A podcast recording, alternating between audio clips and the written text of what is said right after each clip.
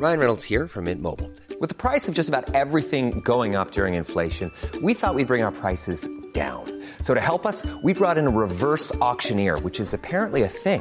Mint Mobile unlimited premium wireless. Ready to get 30, 30, bit to get 30, bit to get 20, 20, 20, bit to get 20, 20, bit to get 15, 15, 15, 15 just 15 bucks a month. So, Give it a try at mintmobile.com slash switch.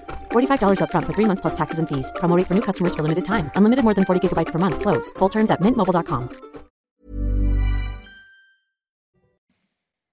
C'est News, il est 5h59. Bienvenue à tous. Merci d'être avec nous. Vous regardez la matinale à la une ce matin. Drogue et ultra-violence à Marseille. Les habitants honnêtes n'en peuvent plus. Reportage dès le début de ce journal. L'enquête, après euh, les morts dans les trois fusillades, l'enquête a mené à quatre gardes à vue. Le point sur cette enquête avec Sandra Buisson. Donald Trump sous le feu des projecteurs à New York. Il se trouve actuellement dans sa penthouse, dans son penthouse de la Trump Tower. L'ancien président américain doit comparaître aujourd'hui devant la justice pénale. On sera en direct de New York avec Elisabeth Guedel.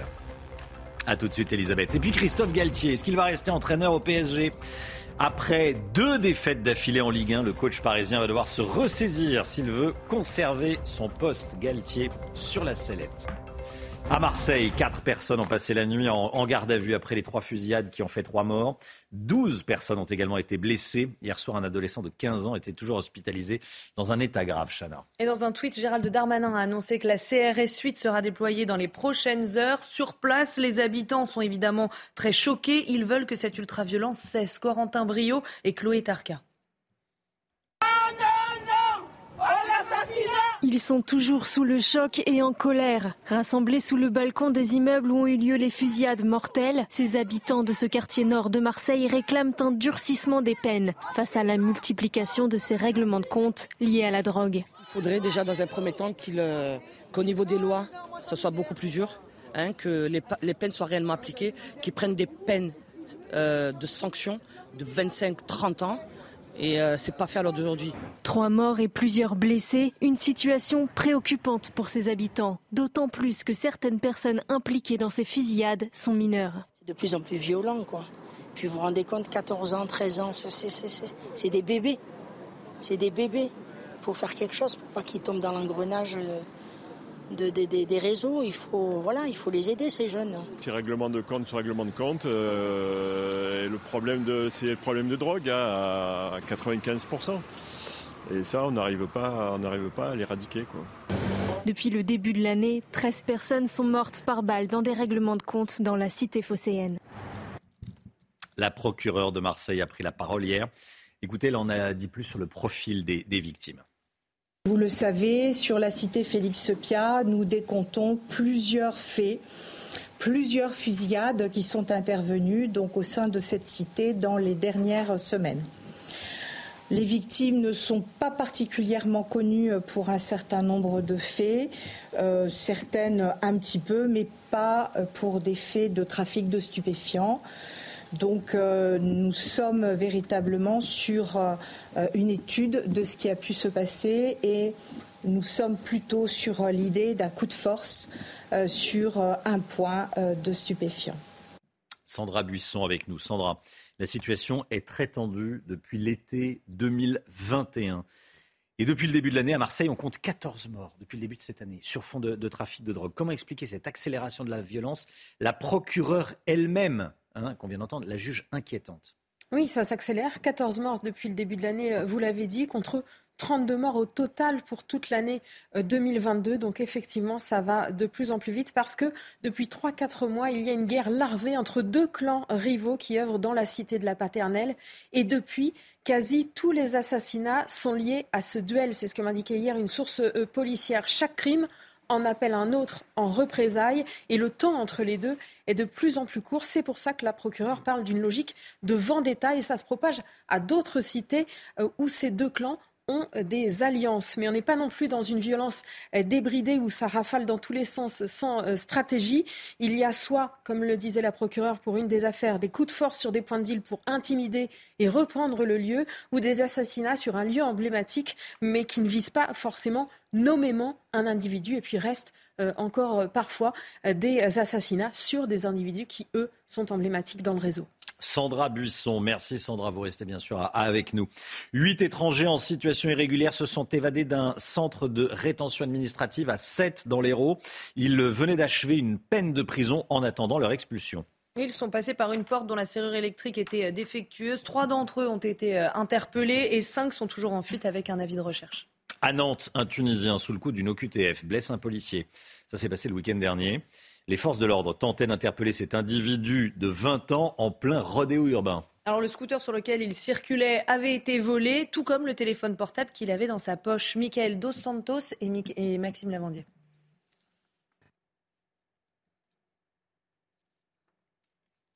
Les faits se sont déroulés dimanche vers 17h dans les quartiers nord de Nantes. La police tente d'interpeller un individu sur un deux roues en plein rodéo urbain.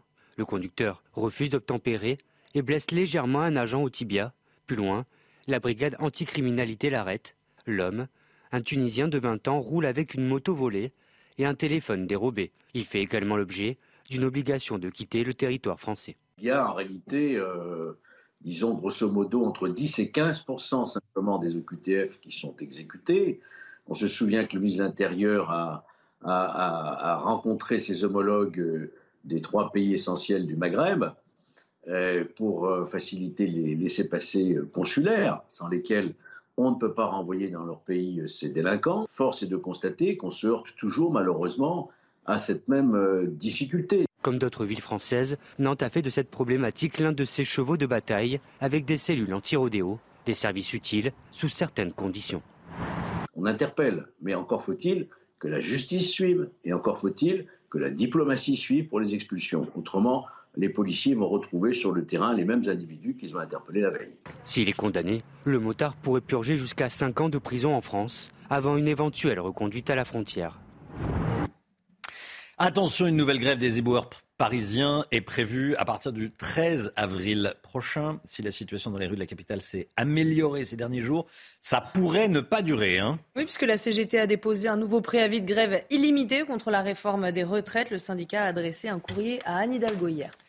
Donald Trump, il se prépare à une comparution historique. L'ancien président des États-Unis qui doit comparaître aujourd'hui devant la justice. Il est rentré à New York, il habite en Floride. Il a également évidemment son pied-à-terre new-yorkais. Il est accusé de fraude après avoir versé 130 000 dollars juste avant l'élection présidentielle de 2016 à une actrice de film X pour qu'elle ne divulgue pas leur liaison présumée. Voilà, il n'a pas inscrit cette somme dans ses comptes de campagne. On rejoint notre correspondante à New York, Elisabeth Guedel. Bonjour Elisabeth. Bonjour Romain. Donald Trump est donc arrivé hier, euh, donc euh, cette nuit pour nous. Est-ce qu'on sait ce qu'il a fait depuis son arrivée et euh, ce qu'il attend aujourd'hui? Alors Donald Trump est arrivé, il a salué très rapidement les quelques partisans euh, qui étaient venus l'accueillir devant la Trump Tower. Il a passé la soirée avec ses conseillers juridiques, alors a priori enfermés dans son appartement de la Trump Tower. Tout à l'heure, en début d'après-midi, ici à New York, il se rendra en voiture au tribunal dans le sud de Manhattan. Là, ça va se passer en deux temps. Tout d'abord, euh, des formalités, euh, prise des empreintes digitales. A priori, pas de photo d'identité, un fameux mugshot des personnes arrêtées, ni de menottes pour l'ancien président américain. Ensuite, et ce sera vraiment le cœur de cette comparution, il va se présenter devant le juge. Le juge qui est, c'est l'information de la nuit, a accepté que quelques photos soient prises juste avant le début de l'audience on va voir donc Donald Trump face à son juge. C'est exceptionnel. Pas de caméra. Vous savez, New York est, l'un des rares endroits aux États-Unis où les audiences ne sont pas filmées. Donc, une fois que les cinq photographes autorisés seront sortis, là, euh, le juge commencera à lire l'acte d'accusation. A priori, une trentaine euh, de charges seront retenues contre Donald Trump pour faux en écriture, vous l'avez dit, lié au versement à Stormy Daniels. Ensuite, euh, là, le juge demandera à Donald Trump s'il plaide coupable ou non coupable. Ça sera non coupable. Donald Trump qui repartira très vite reprendre son avion pour la Floride où euh, il s'adressera, il prépare une déclaration et s'adressera aux Américains depuis chez lui à Mar-a-Lago. Merci beaucoup Elisabeth Guedel. Elisabeth Guedel en direct de, New York. Vous allez suivre toutes ces, toutes ces étapes pour CNews, bien sûr. Merci Elisabeth. Cette information de la nuit inquiétante, s'il en est, s'il en est, une personne sur six dans le monde, homme ou femme, est touché par l'infertilité selon l'Organisation mondiale de la santé. 17,5% de la population adulte mondiale est, impactée, Chana. Oui, l'infertilité ne fait pas de discrimination, elle touche tout le monde, quel que soit le lieu de vie et les ressources. Ce matin, on vous parle également d'une astuce pour faire des économies, le batch cooking cuisiner en lot en français, le batch cooking. Bon alors euh, en français c'est cuisiner le dimanche pour toute la semaine en clair. Oui exactement. en fait cette technique consiste à cuisiner en une seule fois tous vos repas de la semaine et ça porte ses fruits, ses fruits puisque ça permet de faire entre 100 et 150 euros d'économie par mois. Les explications de Camille Guédon. Comme chaque vendredi, Sandra se met au fourneau. Émincer des carottes, égrener une grenade ou encore cuire du poulet mariné, cette blogueuse culinaire est adepte du batch cooking, une méthode qui consiste à préparer tous les repas de la semaine en quelques heures seulement. Et voilà, donc toutes mes bases sont prêtes. Donc cette semaine au menu, on aura une quiche chèvre épinard. En plus de gagner du temps, le batch cooking permet de faire des économies. Ces derniers temps, la grosse inquiétude, c'est vraiment la montée des prix, c'est euh, comment continuer euh, de maintenir euh, une alimentation équilibrée. On a juste à réchauffer, donc ça évite de craquer sur bah, des fast-foods ou des plats préparés qui coûtent cher. Alors que les prix de l'alimentation bondit de 15,8% sur un an en mars, le batch cooking semble séduire de plus en plus. En témoignent les 115 000 abonnés de Sandra avec qui elle échange régulièrement sur les réseaux sociaux. Parmi eux, Julie. Elle s'est mise au batch cooking quelques temps après la naissance de son fils pour réduire sa charge mentale et faciliter son quotidien. Ici, toute la liste des courses est déjà faite. On sait euh, ce qu'on va manger, il suffit de choisir le menu euh, que l'on préfère. Et on s'est vite rendu compte que c'était des gros avantages aussi euh, financiers. Voilà, toute ma petite semaine est prête. Lundi, mardi, mercredi, jeudi. Puis vendredi, ça sera les restes parce qu'on gaspille rien. Voilà, vendredi, les restes. Généralement, c'est le dimanche soir, les restes. C'est les restes du week-end. Je sais pas chez vous. Chana, vous faites du batch cooking ou pas Non, c'est vrai que vous faites du cooking tout court Du cooking tout Déjà, j'essaye de faire du cooking tout court. Je vais essayer de savoir ce que je mange à midi. C'est déjà pas mal. bon, bon, bon. Florian Tardif, vous, euh, comment ça se passe non, faudrait que... ah, mais en général, c'est moi qui cuisine, oui.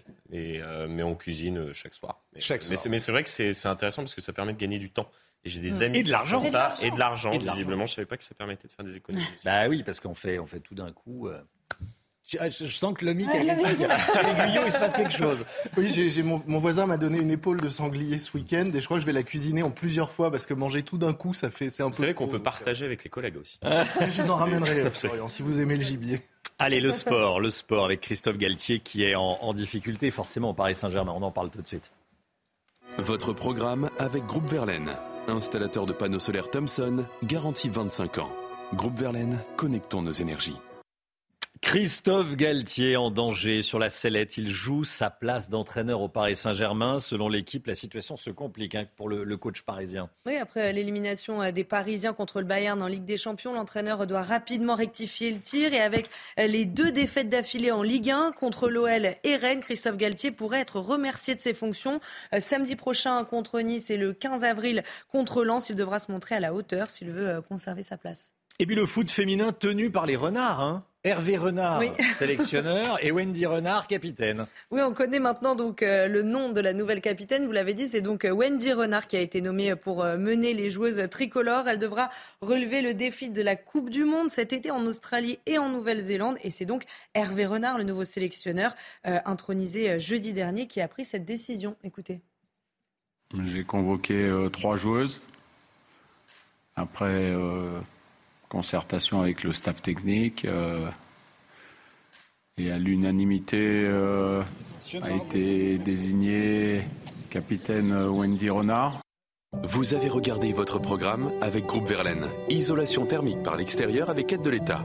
Groupe Verlaine, le climat de confiance. C'est News, il est 6h13. Merci d'être avec nous. Dans un instant, on va revenir sur la situation très tendue à Marseille. Il y a eu des fusillades. Gérald Darmanin a annoncé un nouveau déploiement de la CRS 8. On va en parler avec Florian Tardif. Et puis soyez là à 7h30. hein. On sera avec le président de la région Sud qui sera sur ce plateau. Et Renaud Muselier a choisi CNews pour parler ce matin. À tout de suite.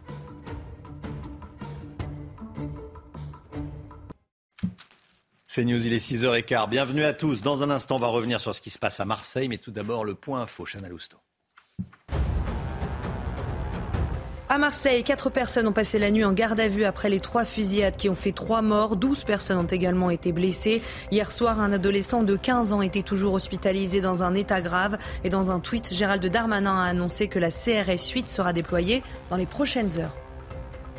Bonne nouvelle à la pompe. Selon le syndicat des entreprises pétrolières, l'UFIP, les pénuries de carburant sont en recul. La situation dans les stations-service d'Île-de-France est en nette amélioration. D'après les chiffres de l'UFIP, environ 11% des stations du pays étaient en difficulté hier. En clair, 11% manquaient d'au moins un carburant contre 17% la semaine dernière. Et puis huit étrangers en situation irrégulière se sont évadés d'un centre de rétention administrative. Ça s'est passé le week-end dernier à 7 dans l'Hérault. Ils venaient d'achever une peine de prison et attendaient leur expulsion. Ils sont passés par une porte dont la serrure électrique était défectueuse. Trois d'entre eux ont été interpellés, cinq sont toujours en fuite. Situation euh, catastrophique à Marseille, il faut le dire. Euh, quatre personnes interpellées après les trois fusillades dont on vous parlait dès hier matin. Trois fusillades qui ont fait trois morts et douze blessés. Florian Tardif avec nous.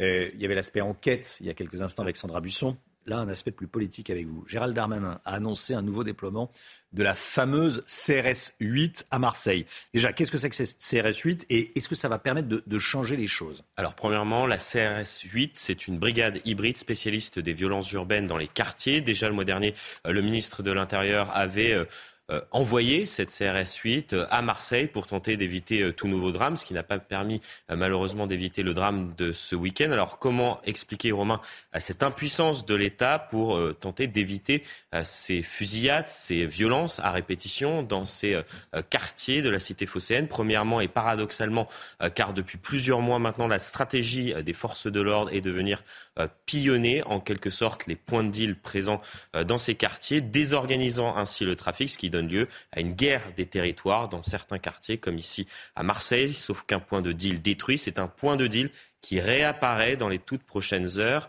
à un autre endroit dans ces quartiers. C'est bien là tout le problème. Euh, ce qu'il faut, c'est s'attaquer à ceux euh, qui tirent les ficelles derrière ces trafics, mais cela nécessite, Romain, euh, des moyens importants, des enquêtes d'envergure de plusieurs mois à ce sujet. Le ministre de l'Intérieur, Gérald Darmanin, a annoncé, par exemple, le déploiement hier de 11 officiers de police judiciaire d'ici septembre pour venir renforcer justement la BRI et créer un groupe supplémentaire de la brigade criminelle. Florian Tardif, merci Florian. 7h30, on sera avec Renaud Muselier, hein, président de la région Sud. Il sera euh, avec nous. À partir de cet après-midi, le drapeau finlandais flottera aux côtés de ceux des 30 États membres de l'OTAN au siège de l'organisation à, Bruxelles. La Finlande rejoint l'OTAN. La position de la Finlande est stratégique car le pays partage une frontière de 1300 kilomètres avec la Russie. On va regarder la carte. Le général Clermont est avec nous. Bonjour mon général. Consultant CNews, bien sûr. Est-ce que vous m'entendez, général Clermont? Oui, très bien. Bonjour Romain. Bon, bonjour mon général. L'OTAN renforce son flanc Est. Euh, qu'est-ce que ça va changer que l'intégration de la Finlande dans l'OTAN? Tout d'abord, il faut prendre conscience du fait que c'est un, bouleversement stratégique puisque c'est la fin du concept des, États neutres hein, qui étaient la Finlande, la Suède et aujourd'hui la Suisse se pose aussi la question. Euh, en réalité, la, cause, on la connaît, hein, c'est l'invasion de l'Ukraine et les inquiétudes de ces pays vis-à-vis de la Russie.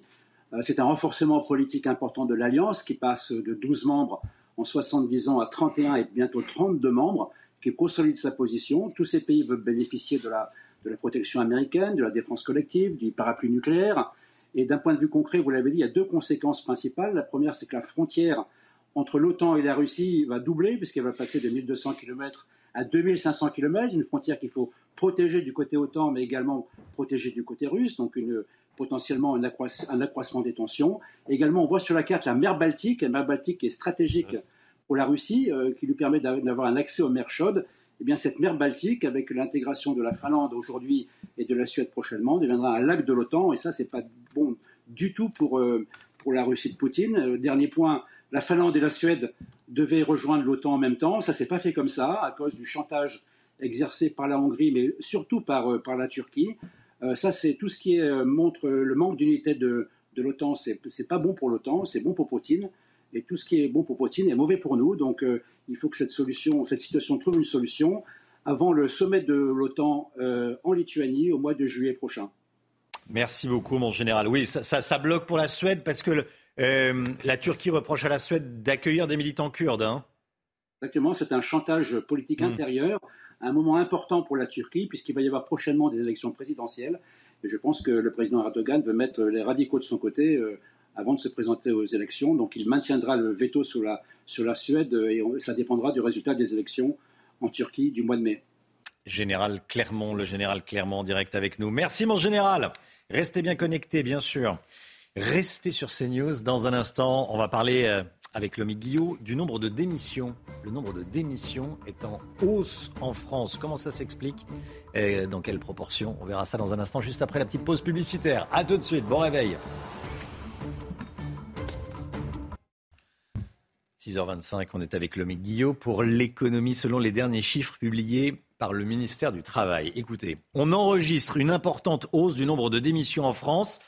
Euh, on compare l'avant-Covid à aujourd'hui. Expliquez-nous le mic. Oui, alors pendant le Covid, hein, les salariés qui avaient la chance d'avoir un CDI sont restés bien au chaud et on peut bouger. En revanche, depuis, on assiste à une hausse massive des démissions. On pensait que ça se calmerait hein, à, à l'inverse parce que la période était incertaine, mais pas du tout. Le ministère du Travail avait recensé 387 847 démissions d'un CDI au quatrième trimestre 2019 avant la pandémie. Donc, il y en a eu 85 000 de plus au cours du dernier trimestre 2022. C'est 22% d'augmentation. En gros, hein, sur l'année euh, 2020 2022, on a enregistré mois après mois des records du nombre de, de démissions avec des chiffres qu'on n'avait jamais vus.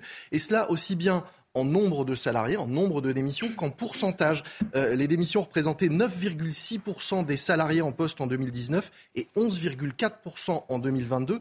Et cela alors qu'en plus le nombre de salariés a augmenté puisque dans la même période, le chômage a reculé. Alors, quels sont les, les secteurs et les métiers les plus touchés? Alors tous les secteurs sont concernés, mais c'est vrai, on en a beaucoup parlé. hein, L'hôtellerie-restauration reste le secteur où il y a le plus de turnover, de renouvellement du personnel, avec 31,2% de démissionnaires parmi l'ensemble des salariés. Pour les autres secteurs, vous voyez les chiffres. Le commerce, 12,8, suivi du BTP. Le service aux entreprises, c'est tout ce qui est comptabilité, informatique, relations humaines. Et puis enfin, l'industrie, loin derrière. Qu'est-ce qui motive ces démissions? Il n'y a pas d'explication dans les chiffres du ministère du Travail. En revanche, j'ai trouvé un sondage intéressant réalisé par CAPA, c'est une plateforme numérique de ADECO, qui est le leader euh, de, l'intérim en France. Ils ont fait un sondage sur le moral des Français au travail et les résultats sont intéressants. On apprend que 76% des Français jugent que leur travail est ennuyeux. 76% des Français, c'est 5 points de plus en un an et surtout 13 points de plus qu'en 2019. Ils sont aussi, vous le voyez, 44% à trouver leur métier sans intérêt contre 32% en 2022 et 29% en 2019. Un travail sans intérêt et un métier ennuyeux, on comprend qu'ils aient envie de démissionner. Bon, c'est pas c'est pas le cas autour de la table. On s'ennuie pas, hein J'ai pas l'impression. On, est- On aimerait bien s'ennuyer. Ah bah, on s'ennuie pas, on peut vous le dire. n'a pas le Allez, temps, ouais. euh, bon courage si vous partez travailler. Dans un instant, euh, le journal de 6h30. On ira à, Mantes-la-Jolie. Des professeurs en ont euh, ras-le-bol. Des fusées d'artifice ont été tirées dans, dans la cour du lycée. Du coup, les cours ont été suspendus. On y est allé. Mais en attendant, c'est la météo avec Alexandra Blanc. La météo avec Groupe Verlaine. Installateur de panneaux solaires Thomson, garantie 25 ans. Groupe Verlaine, connectons nos énergies.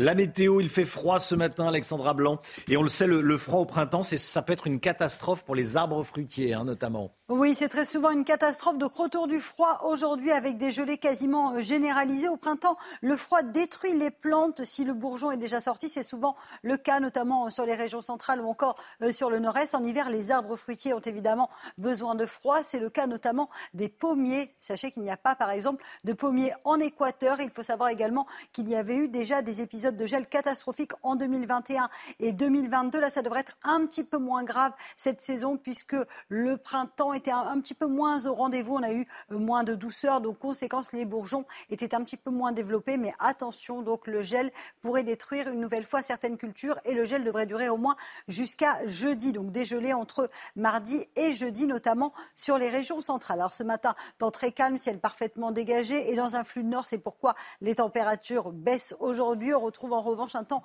un petit peu plus nuageux autour du golfe du Lion, notamment entre la Côte d'Azur et les Alpes du Sud, avec localement un petit peu de neige au-delà de 1200 mètres d'altitude. Attention, dans l'après-midi, les averses pourraient localement euh, tourner à l'orage entre la Corse et les Alpes du Sud. Partout ailleurs, plein soleil avec toujours le maintien du vent. Ce flux de nord qui a tendance à rafraîchir l'atmosphère. Température froide ce matin, moins 2, moins 3 degrés notamment entre Aurillac et le Puy-en-Velay. 0 degré en Bourgogne ou encore un petit degré à Lyon. Et dans l'après-midi, les températures restent en dessous des normales avec 13 degrés à Paris, 11 à Dijon, 13 degrés seulement pour le Pays Basque et 12 degrés à Lyon. Températures qui restent et qui resteront au moins jusqu'à jeudi en dessous des normales de saison en France, hein, notamment dans le Finistère. Il fera un peu plus frais. Vous avez regardé la météo avec Groupe Verlaine. Isolation thermique par l'extérieur avec aide de l'État. Groupe Verlaine, connectons nos énergies. Vous regardez la matinale de CNews. Merci d'être avec nous. À la une ce matin, des fusées d'artifice tirées dans la cour d'un lycée à Mantes-la-Jolie. Les cours ont été suspendus. Les professeurs en ont ras-le-bol.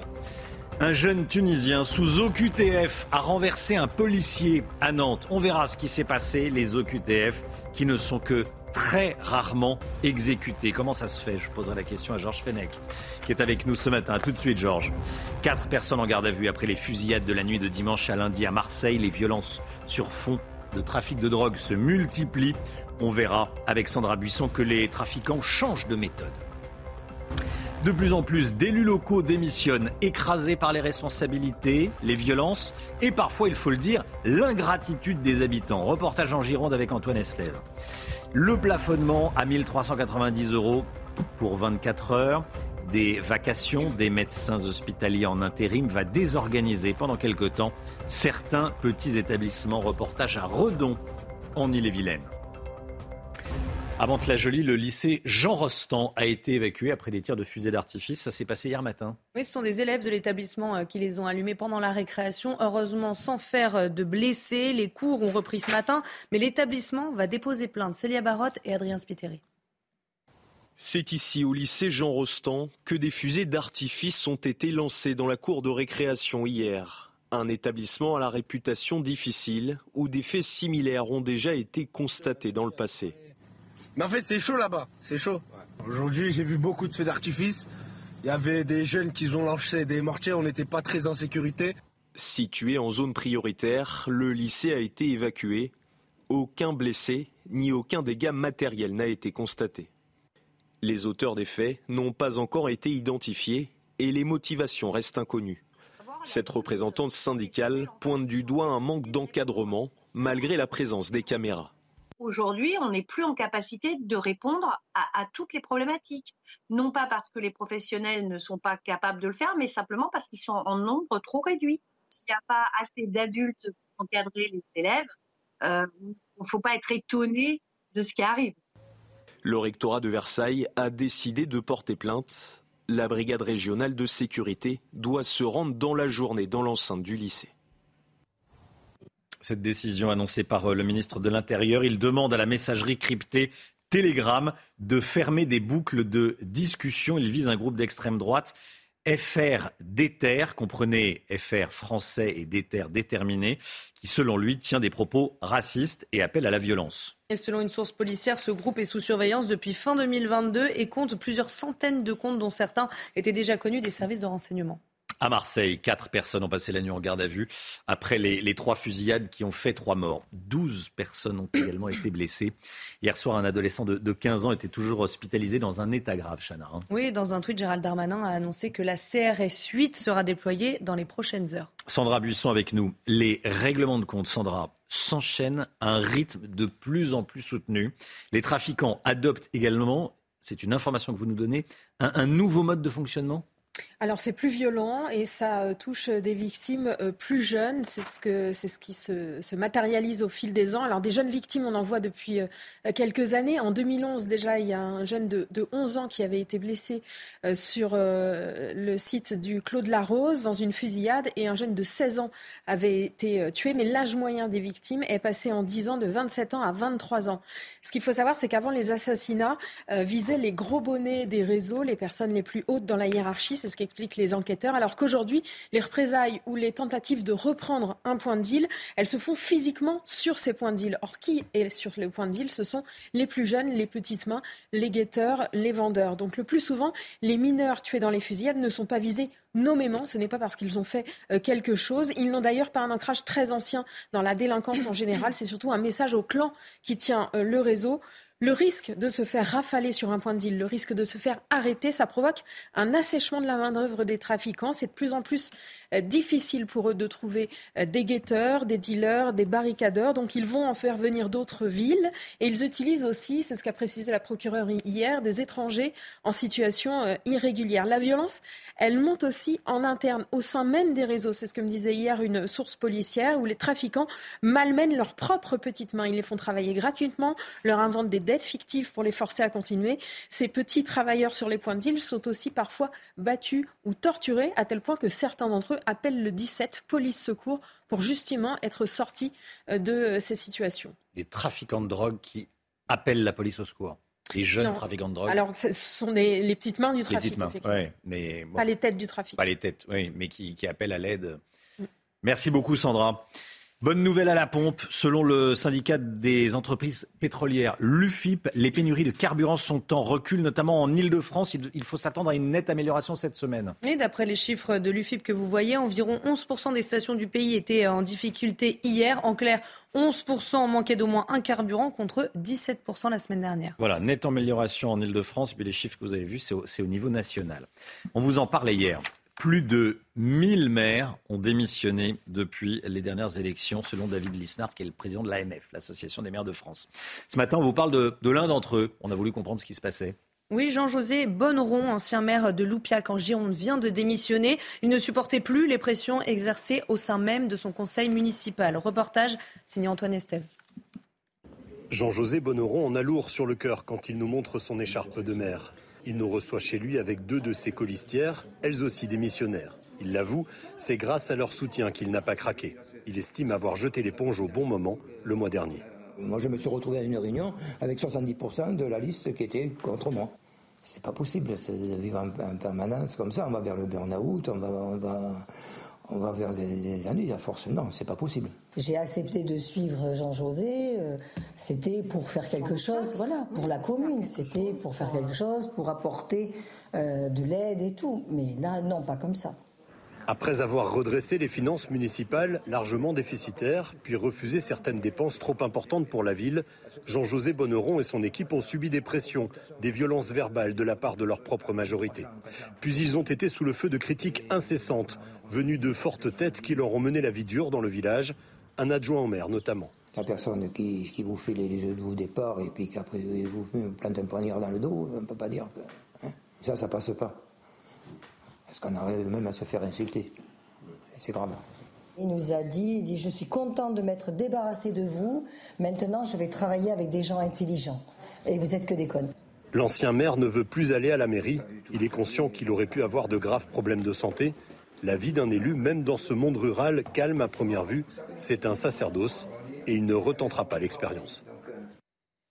On comprend tout, hein, avec ce, reportage d'Antoine Estève. On comprend la difficulté qu'il y a euh, à, être maire et le mauvais comportement de certains habitants également. Hein.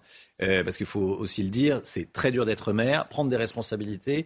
Euh, c'est vrai que certains habitants, s'ils sont pas contents, ils ont qu'à se faire élire aussi. Parce que être maire, c'est des réunions jusqu'à 23 heures le soir pour savoir si on met l'arrêt de bus là ou là. Faut, faut les prendre ces responsabilités très mal rémunérés. Accessoirement très mal rémunérés, on fait beaucoup de responsabilités, y compris pénales, ouais.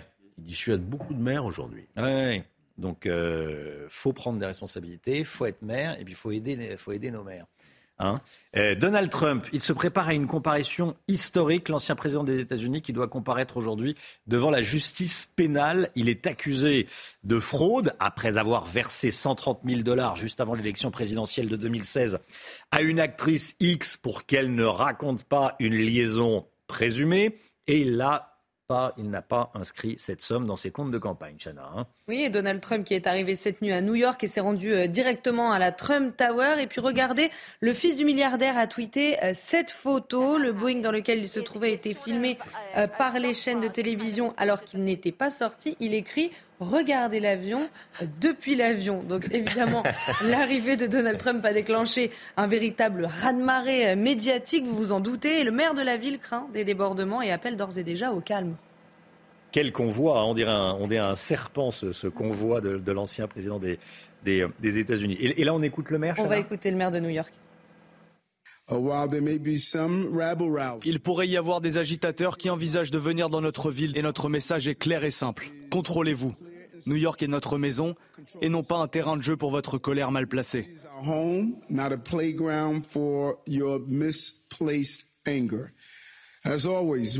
Comme toujours, nous ne permettrons pas la violence ou le vandalisme d'aucune sorte. Et si quelqu'un est surpris en train de participer à un acte de violence, il sera arrêté et tenu pour responsable, et peu importe qui vous êtes. Retour en France, on vous en parlait hier, le salaire des médecins intérimaires à l'hôpital est maintenant plafonné, Chana. Oui, c'est un bouleversement pour les petits établissements où de nombreux services sont menacés. Et on vous emmène euh, ce matin à l'hôpital de Redon, en Ille-et-Vilaine, où 40% de l'activité est aux mains des médecins intérimaires. Reportage de Michael Chailloux et Jean-Michel Decaze. Redon en Ille-et-Vilaine, 9500 habitants, l'hôpital intercommunal a recours à 40% de médecins intérimaires. En anesthésie, sur 7 praticiens, 4 viennent de l'intérim. Avec le plafonnement des indemnités, on ne sait pas combien vont rester. Si on ferme l'anesthésie, on ferme le bloc. Si on ferme le bloc, on ferme la maternité. Si on ferme la maternité, on ferme la chirurgie aussi et on ferme aussi les urgences de nuit, le SMUR de nuit. Selon la CGT, en 2022, l'hôpital de Redon a déboursé aux alentours de 2 millions d'euros pour payer une trentaine de médecins intérimaires. Si la nouvelle loi préserve les finances, elle dégrade le service aux patients. Ils vont être obligés d'aller à Nantes, à Vannes ou à Rennes se faire soigner, puisqu'il n'y aura pas les, médecins sur Redon. Et ce qui est une catastrophe, parce qu'on est à une heure, et donc ça fait euh, une heure de route. Cette loi n'est pas appliquée au privé. Et donc il y a beaucoup d'intérimaires qui fonctionnaient sur le public et qui s'en vont. Selon les syndicats, la même problématique va se poser pour le personnel infirmier dans les prochaines années. La direction de l'hôpital de Redon n'a pas souhaité répondre à nos questions. Le sport à présent avec euh, un nouvel entraîneur, un nouveau sélectionneur et une nouvelle capitaine pour les, les Bleus avec un ES à la fin. On en parle tout de suite. Votre programme avec Groupe Verlaine. Installateur de panneaux solaires Thomson, garantie 25 ans. Groupe Verlaine, connectons nos énergies. L'équipe de France de foot féminin a une nouvelle capitaine. Elle s'appelle Wendy Renard. On la connaît. Elle a été nommée par Hervé Renard pour mener les Bleus. Aucun lien entre les deux. Hein. Non, aucun lien. Il faut le préciser quand même. Simple coïncidence. le nouveau sélectionneur a annoncé sa décision hier pendant mm. sa première euh, conférence de presse. Donc Wendy Renard devra euh, faire briller l'équipe au mondial de cet été qui sera en Australie et en Nouvelle-Zélande. Hervé Renard qui attend beaucoup du groupe qu'il qualifie d'une des meilleures équipes mondiales. Écoutez. Non, il faut qu'elle montre durant ce stage le meilleur visage d'elle-même. Je pense que le discours vis-à-vis de ce groupe, vous auriez certainement le même que moi. Vous faites partie aujourd'hui euh, d'une des meilleures équipes mondiales. Mais pour aller chercher quelque chose de grand, euh, il y a encore une marge euh, importante à franchir. Et cette marge importante à franchir, on ne peut pas la franchir sans une cohésion totale, sans un état d'esprit irréprochable. Votre programme avec Groupe Verlaine. Isolation thermique par l'extérieur avec aide de l'État. Groupe Verlaine, le climat de confiance. Restez bien avec nous, il est 6h42. Dans un instant, on va vous parler de cette histoire qui s'est passée à Nantes. Un Tunisien sous OQTF, obligation de quitter le territoire, blesse un policier. C'est un jeune homme d'une vingtaine d'années. Comment se fait-il que quelqu'un sous OQTF se retrouve encore en France et qu'il commette euh, ce, ce délit ou ce crime? On verra ça avec Georges Fenech. A tout de suite.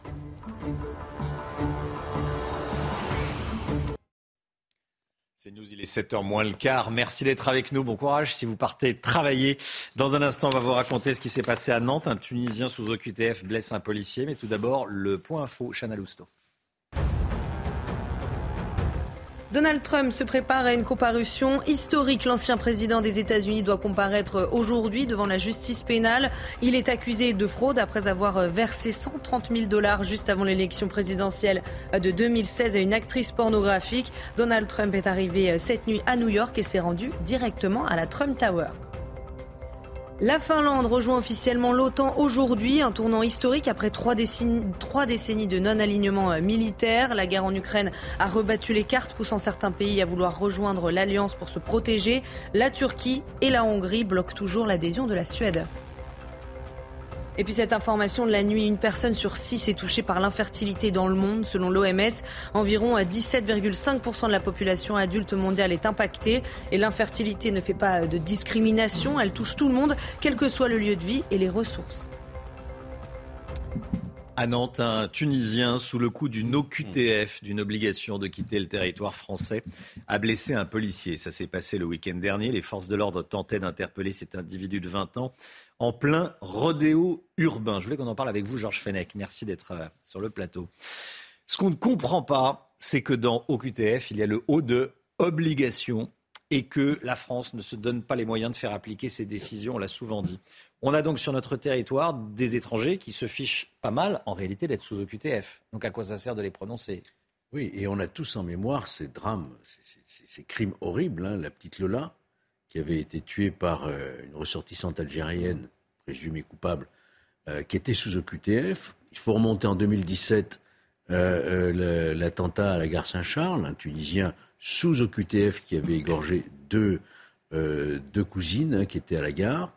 Donc l'actualité nous montre à chaque fois des crimes ou délits commis par des étrangers qui faisaient l'objet de OQTF. Alors le président de la République avait, vous vous souvenez, en 2017, lors de sa campagne, annoncé 100% d'OQTF qui seraient exécutés. On en est loin, hmm. puisque selon les chiffres fournis par et la Cour des comptes et le ministère de l'Intérieur lui-même, c'est environ, bonhomme allant, entre 10 et 15% seulement des OQTF qui sont effectivement exécutés. Il y a plusieurs raisons. D'abord, il n'y a pas suffisamment de places en centre de rétention administratif. il y a à peu près 1859 places on annonce 3000 créations de plus, mais ça ne suffira jamais. Il y a 130 000 OQTF par an qui sont prononcés. Et puis surtout la question des laissés-passer consulaires. Et tout le monde a ici en mémoire, notamment l'affaire de l'imam euh, hein, la difficulté d'obtenir l'autorisation du pays source, du pays d'origine, de renvoyer ce ressortissant indésirable en France dans le pays d'origine. Donc, Attendons de voir la loi immigration qui nous a annoncé euh, Gérald Darmanin pour voir comment euh, améliorer l'efficacité de ce système. Il y a des recours suspensifs, ça dure. 40% des juridictions administratives qui passent leur temps à, euh, au contentieux des étrangers. On est dans une situation totalement asphyxiée, je dirais. Il On va est falloir. Au bout d'un cycle. On est totalement au bout d'un cycle. Voilà. Donc c'est une question qu'il faut revoir entièrement. C'est la politique migratoire aussi hein, qui, est, qui est en jeu. Comment euh, ne pas être une pompe aspirante pour tous les étrangers. Et peut-être aussi réfléchir à ce qui existait jusqu'en 2012, c'est-à-dire euh, réincriminer le délit euh, de séjour, d'entrée et de séjour irrégulier en France, qui avait été supprimé sous François Hollande en 2012. Merci beaucoup, Georges Fenech. Vous dressez des, des, des, des, pistes oui. hein, de réflexion. Merci beaucoup, Georges Fenech, avec nous ce matin. La NUPES. Est-ce que la NUPES vit ces dernières heures, ces dernières semaines, ces derniers mois Je poserai la question à Florian Tardif dans, dans un instant. Pourquoi? Parce que ça. Il y a du rififi à gauche. Euh, la gauche et le PS historique euh, taille des croupières à, la NUPES. Ça plaît pas Jean-Luc Mélenchon. On verra ça avec Florian dans, dans un instant. À tout de suite. La politique avec vous, Florian Tardif. La NUPES est fragilisée depuis l'élection d'une dissidente socialiste face à une candidate France Insoumise en Ariège ce week-end. On en parlait hier matin.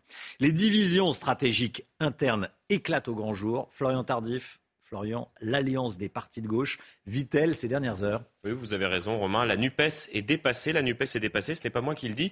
C'est Fabien Roussel, le secrétaire national du Parti communiste français, qui fait partie euh, de cette alliance des gauches qu'il juge aujourd'hui sclérosée. Nous devons euh, parler à toute la gauche. Il n'est pas imaginable, vous le voyez, euh, d'exclure qui que ce soit si l'on veut incarner une force de progrès capable de l'emporter, dit-il dans les colonnes de l'Express. Une sortie qui n'a pas manqué, vous l'imaginez bien, de faire réagir à gauche et notamment euh, dans les rangs de la France insoumise. Ainsi, Alexis Corbière estime qu'il est inutile d'alimenter la chronique de la division suite à ce qui s'est passé euh, ce week-end avec l'élection donc de la députée dissidente PS en Ariège, des propos mesurés, disons-le, par rapport à ceux tenus par d'autres de ses collègues qui, après cet entretien de Fabien Roussel, estiment que ce dernier ne peut être considéré écoutez bien, comme étant un homme de gauche. La NUPES représente aujourd'hui la seule alternative à la Macronie à l'extrême droite en s'y attaquant sans autre objectif que d'avancer leur petite personne. Les Cazeneuve, Delga, Hidalgo, Roussel et compagnie ont clairement choisi leur camp. Il n'est pas celui de la gauche. Ah bon, Madame Obono, Fabien Roussel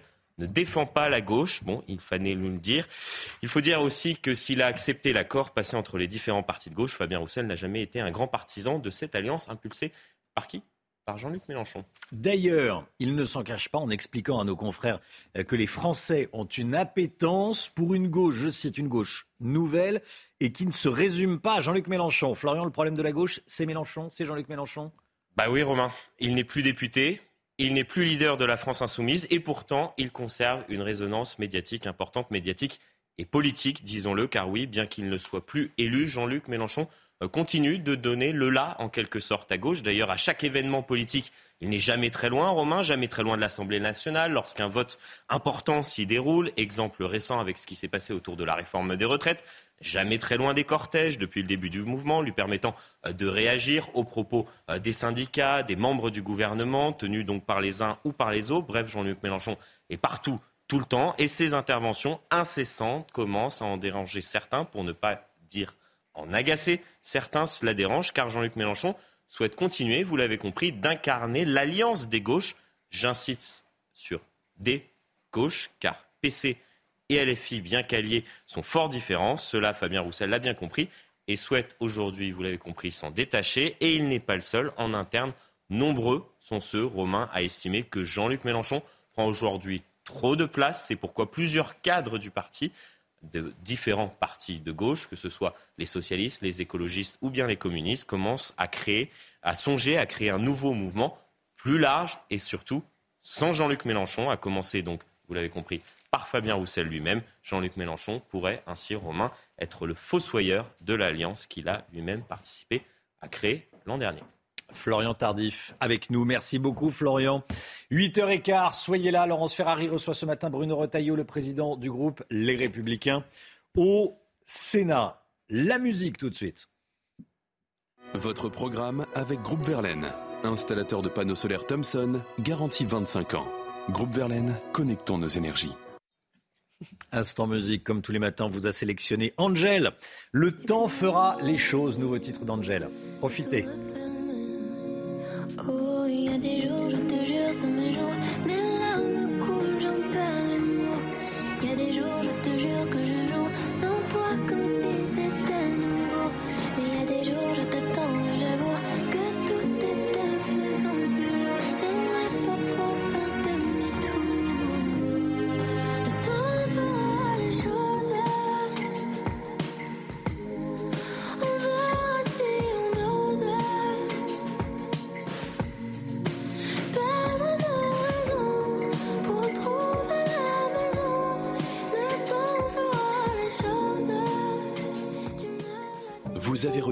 votre programme avec Groupe Verlaine. Isolation thermique par l'extérieur avec aide de l'État.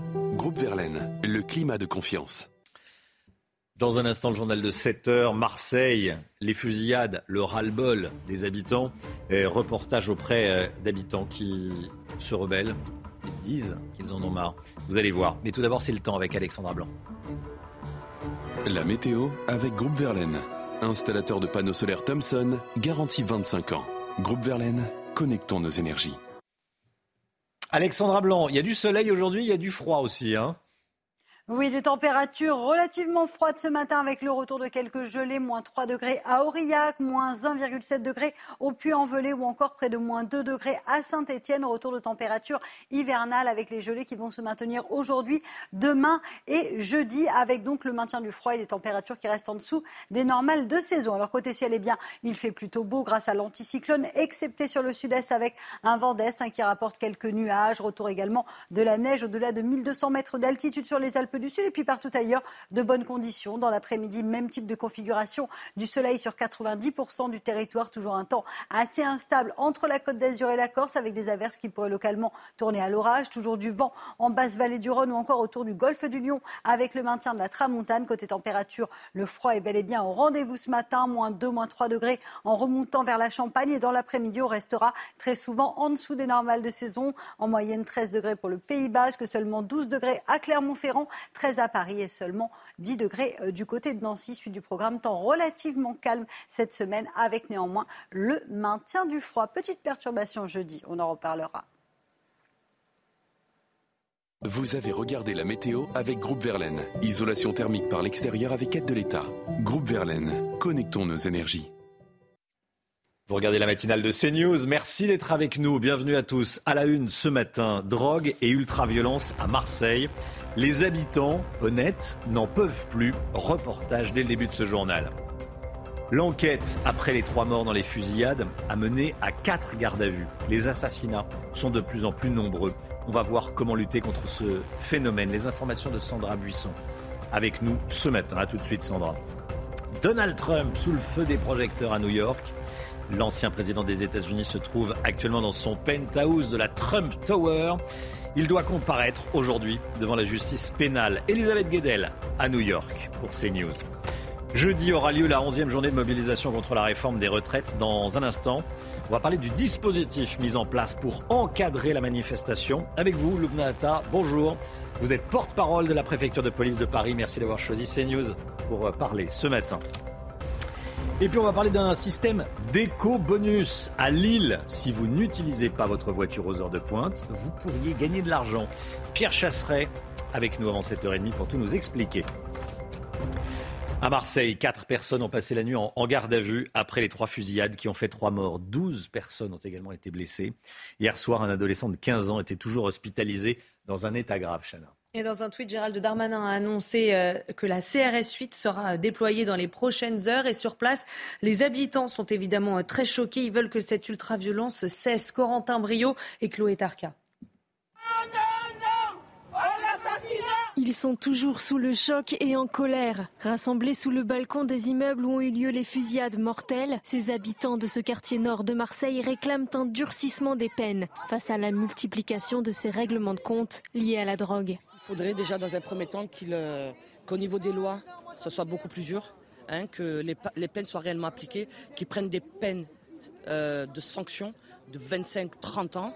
Et euh, c'est pas fait à l'heure d'aujourd'hui. Trois morts et plusieurs blessés, une situation préoccupante pour ces habitants, d'autant plus que certaines personnes impliquées dans ces fusillades sont mineures. C'est de plus en plus violent, quoi.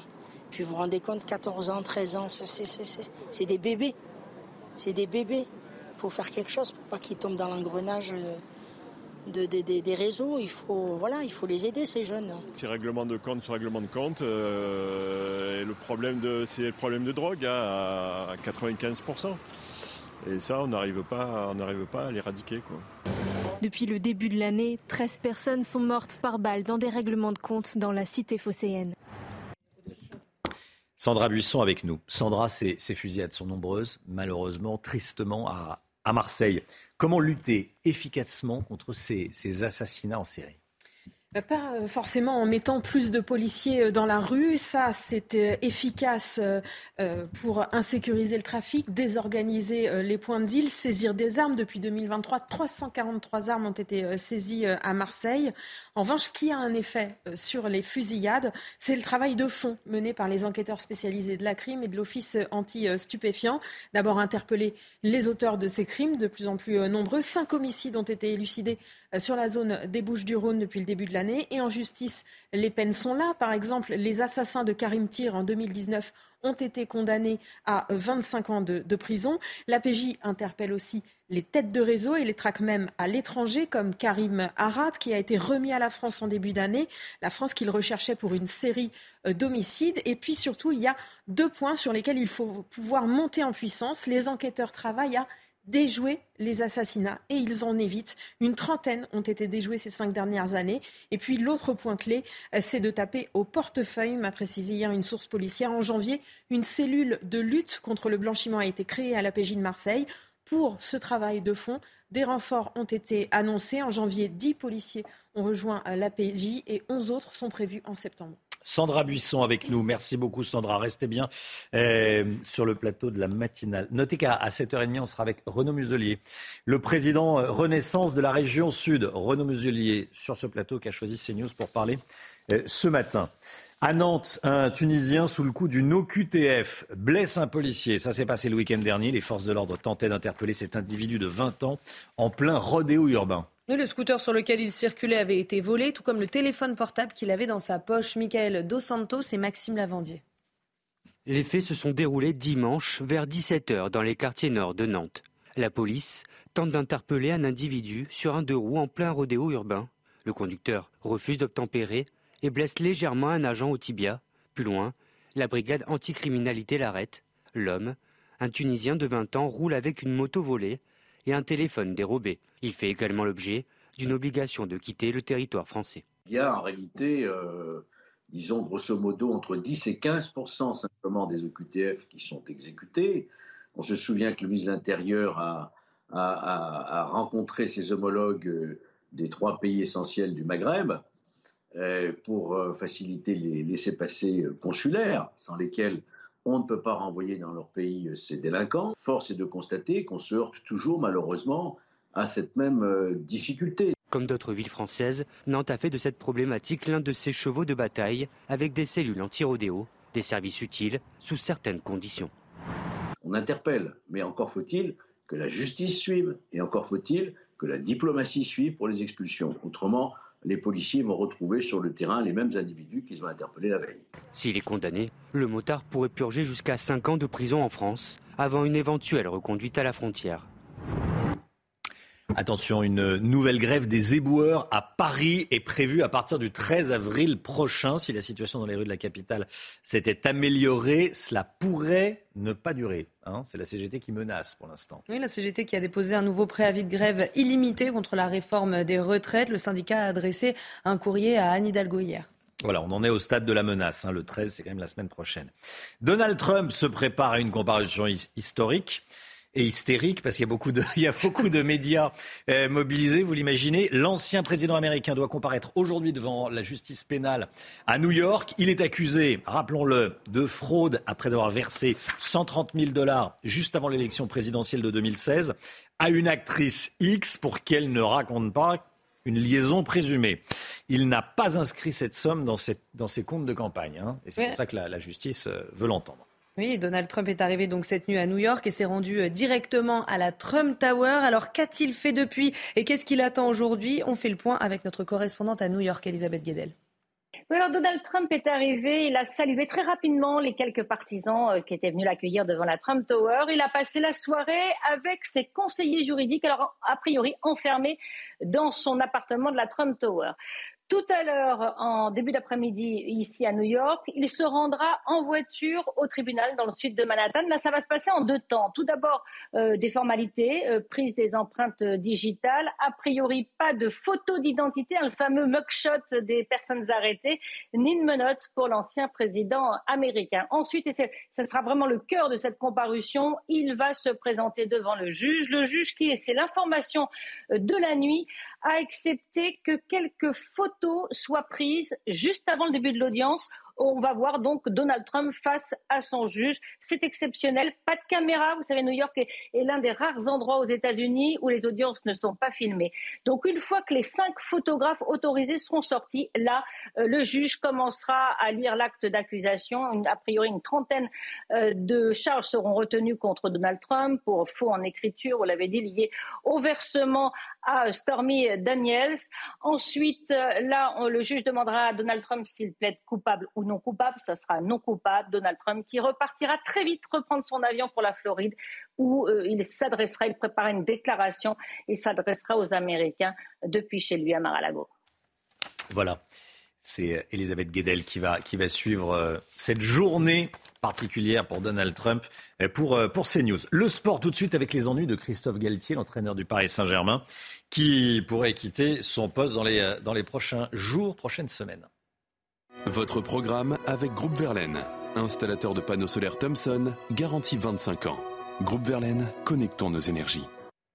Christophe Galtier qui est en train de jouer sa place d'entraîneur selon l'équipe. La situation se complique sérieusement pour le, coach parisien. Hein. après l'élimination des Parisiens contre le Bayern en Ligue des Champions, l'entraîneur doit rapidement rectifier le tir. Il y a aussi eu les deux défaites d'affilée en Ligue 1 contre l'OL et Rennes. Christophe Galtier pourrait être remercié de ses fonctions. Euh, samedi prochain contre Nice et le 15 avril contre Lens, il devra se montrer à la hauteur s'il veut conserver sa place. Vous avez regardé votre programme avec Groupe Verlaine. Isolation thermique par l'extérieur avec aide de l'État. Groupe Verlaine, le climat de confiance. Nouvelle journée de manifestation jeudi prochain contre la réforme des retraites au lendemain de la rencontre à Matignon avec les, avec les syndicats.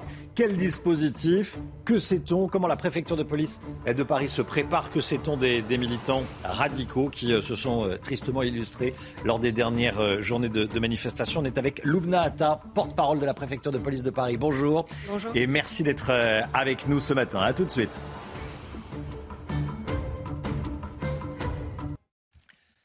C'est News, il est 7h13. On accueille Loubna Atta. Merci d'être avec nous ce matin sur le, plateau de la matinale. Vous êtes porte-parole de la préfecture de police de Paris. On va parler de ce qui se profile pour la journée de, jeudi prochain. Nouvelle journée de manifestation dans, la capitale contre la réforme des retraites. Il y a eu euh, des violences lors de plusieurs rassemblements, lors de plusieurs défilés en marge et euh, provoqués par des éléments radicaux. Est-ce que vous attendez à nouveau jeudi prochain à la présence d'éléments radicaux, comme on dit, euh, de militants d'extrême gauche violents alors déjà, vous l'avez rappelé, hein, mais euh, donc c'est vrai que c'est euh, la, 11e journée de mobilisation depuis le 19 janvier. Elle a été annoncée la semaine passée. depuis cette date, les services techniques de la préfecture de police travaillent sur l'organisation de cette journée avec les organisateurs pour préciser les modalités d'organisation de la journée, notamment l'itinéraire, mais aussi l'organisation des points de départ et d'arrivée. Euh, qui peuvent être plus sensibles euh, parfois, et euh, les mesures de sécurité qui vont encadrer cette mobilisation. un dispositif qui sera évidemment adapté à la mobilisation et à l'itinéraire sera mis en place par la préfecture de police avec des policiers, des gendarmes et des pompiers. Le, point d'arrivée est établi en fonction de la, menace C'est-à-dire qu'il y, a des points d'arrivée qui sont plus compliqués que d'autres à gérer pour la police, pour le maintien de l'ordre? Absolument pas. Euh, de toute façon, on est à Paris, on est dans une capitale hmm. euh, qui est très dense, euh, donc tout itinéraire est discuté. Et en revanche, les modalités de départ et d'arrivée sont particulièrement discutées, elles, hmm. puisqu'elles constituent quand même des éléments importants dans le cadre du déroulé du parcours. Oui, mais vous attendez à, à la présence d'éléments radicaux à nouveau? Alors, on peut imaginer effectivement que des perturbateurs rejoindront euh, la mobilisation de jeudi, comme ça a été le cas pour les dix premières mobilisations. Et à ce titre, on sait, on imagine euh, qu'ils vont se constituer donc dans le pré-cortège, hmm. qu'ils vont à de euh, multiples reprises essayer de détourner la progression du cortège et de commettre des exactions. Ce à quoi évidemment les forces de l'ordre répondront à chaque fois que nécessaire. Euh, qu'est-ce que la préfecture de police de Paris a appris des dernières manifestations et des dernières échauffourées, des derniers débordements et des derniers affrontements entre les Black Blocs, les militants d'extrême gauche, anticapitalistes, on les appelle bon comme on veut, les Black Bourges, dit euh, Gérald Darmanin, et, euh, et les forces de l'ordre? Ce qu'on constate, c'est vrai que du coup, c'est qu'il y a des éléments perturbateurs qui se euh, constituent en pré-cortège, dans le pré-cortège. Ils essayent donc de nuire à la bonne progression euh, de, la, manifestation. En revanche, les forces de l'ordre, elles sont là pour encadrer euh, cette participation et cette mobilisation. ce qu'on sait, c'est que les forces de l'ordre ont une posture aujourd'hui qui est à distance. Mais elles se rapprochent et elles interviennent euh, dès lors qu'il y a des exactions commises, qui sont commises par ces perturbateurs euh, qu'on repère, hein, qu'on suit et euh, sur lesquels on intervient dès lors qu'ils essayent de commettre soit des dégradations, hmm. soit des violences, et notamment sur les forces de l'ordre. Mais ce sont des groupes extrêmement mobiles qui peuvent partir dans tout point de la, de la capitale. Ça, comment ça se gère? Alors, mobile car très jeune. Je pense que vous l'avez constaté euh, sur les dernières, euh, dernières semaines, derniers jours. Il y a effectivement eu un phénomène de cortège sauvage. Euh, on a des forces qui sont mobiles, qui sont rapides et qui permettent de répondre à ce genre de phénomène à Paris. Gérald Darmanin parle de, de Black Bourges. Je lui faisais allusion à l'instant des militants anticapitalistes mais issus de, familles aisées. C'est ce que vous constatez quand vous interpellez les individus violents? Alors écoutez, moi je pense que hum, du coup, euh, sur ces individus euh, violents, ces perturbateurs, on a des profils qui peuvent être différents. Euh, différents de quoi? Qui peuvent être divers, différents. Oui, dans... oui différents, oui, pardon. oui, oui. Et donc, il y a plusieurs profils. On constate qu'il y a plusieurs perturbateurs. Mais il y a également ces profils dont, dont parle le ministre de l'Intérieur? Écoutez, ce, que, ce que dit le ministre, c'est pas à moi de le confirmer ou de l'infirmer. Ce sont les hmm. paroles du ministre, de mon ministre de tutelle. Oui. Euh, Jean-Luc Mélenchon fait l'objet d'une plainte après ses propos sur la brave M. Euh, il demandait à ses membres de se faire soigner, euh, ce qui est violent. On demande à quelqu'un de malade de se faire soigner. Est-ce que vous avez été choqué? Le préfet de police l'a dit, il, a, signalé certains propos qui ont pu être tenus par des responsables politiques, par des avocats. Il a signalé cela à la justice. des enquêtes sont en cours. Merci beaucoup, Loubna Atta, d'être venue ce matin sur le plateau de la matinale. Porte-parole de la préfecture de, police de, Paris, donc la, préfecture de police qui est en train de préparer le dispositif pour jeudi prochain. Euh, il sera annoncé, on est mardi, demain après Très rapidement. Très, très rapidement. Merci beaucoup d'être venu ce matin. Le point info avec Chanel Housteau. À Marseille, quatre personnes ont passé la nuit en garde à vue après les trois fusillades qui ont fait trois morts. Douze personnes ont également été blessées. Hier soir, un adolescent de 15 ans était toujours hospitalisé dans un état grave. Et dans un tweet, Gérald Darmanin a annoncé que la CRS 8 sera déployée dans les prochaines heures. Bonne nouvelle à la pompe. Selon le syndicat des entreprises pétrolières, l'UFIP, les pénuries de carburant sont en recul. La situation dans les stations-service d'Île-de-France est en nette amélioration. Et puis au niveau national, d'après les chiffres de l'UFIP, environ 11% des stations du pays étaient en difficulté hier, contre 17% la semaine dernière. Et puis huit étrangers en situation irrégulière se sont évadés d'un centre de rétention administrative. Ça s'est passé euh, le week-end dernier à 7 dans l'Hérault. Ils venaient d'achever une peine de prison et attendaient leur expulsion. Trois d'entre eux ont été interpellés. Cinq sont toujours en fuite avec un avis de recherche. On va parler des prêts immobiliers avec le Guillot. Selon les derniers chiffres de la Banque de France, le nombre de crédits immobiliers a chuté de 40% en un an. Face à cette baisse, des professionnels de l'immobilier réclament un assouplissement des règles. Qu'est-ce qu'ils demandent exactement, le MIC Alors c'est l'Union des intermédiaires de crédit qui vient de réclamer un assouplissement des règles qui ont été fixées en 2021 par le Haut Conseil de stabilité financière, des règles qui interdisent aux banques de prêter sur une durée supérieure à 25 ans. Oui, aujourd'hui en France, on ne peut pas emprunter sur plus longtemps que 25 ans pour se loger, ce qui bloquerait l'accès au logement à de nombreux acheteurs potentiels, et notamment les plus jeunes des acheteurs qui auraient plus facilement accès au crédit si on autorisait les banques à prêter sur des durées plus longues, estiment ces professionnels. Ils suggèrent donc d'autoriser de nouveau les crédits sur 30 ans afin de redonner un peu d'air au marché. Pourquoi? Parce que le, marché est bloqué? Oui, presque. En tout cas, tous les signes de ralentissement sont là. Selon les chiffres diffusés ce lundi par la Banque de France, vous l'avez dit, la production de nouveaux crédits à l'habitat a baissé de 40% en février par rapport à février 2022. En clair, on accorde de moins en moins de crédits. Et pendant ce temps, les taux, eux, continuent de grimper. Ils frôlent déjà les 3%, pourraient atteindre 4% cet été. Et cela a des conséquences hein, très concrètes selon le syndicat des courtiers. Avec la hausse des taux, la capacité d'emprunt des ménages a déjà reculé de 21% sur un an et atteindra 32% en décembre, un tiers de pouvoir d'achat immobilier en moins.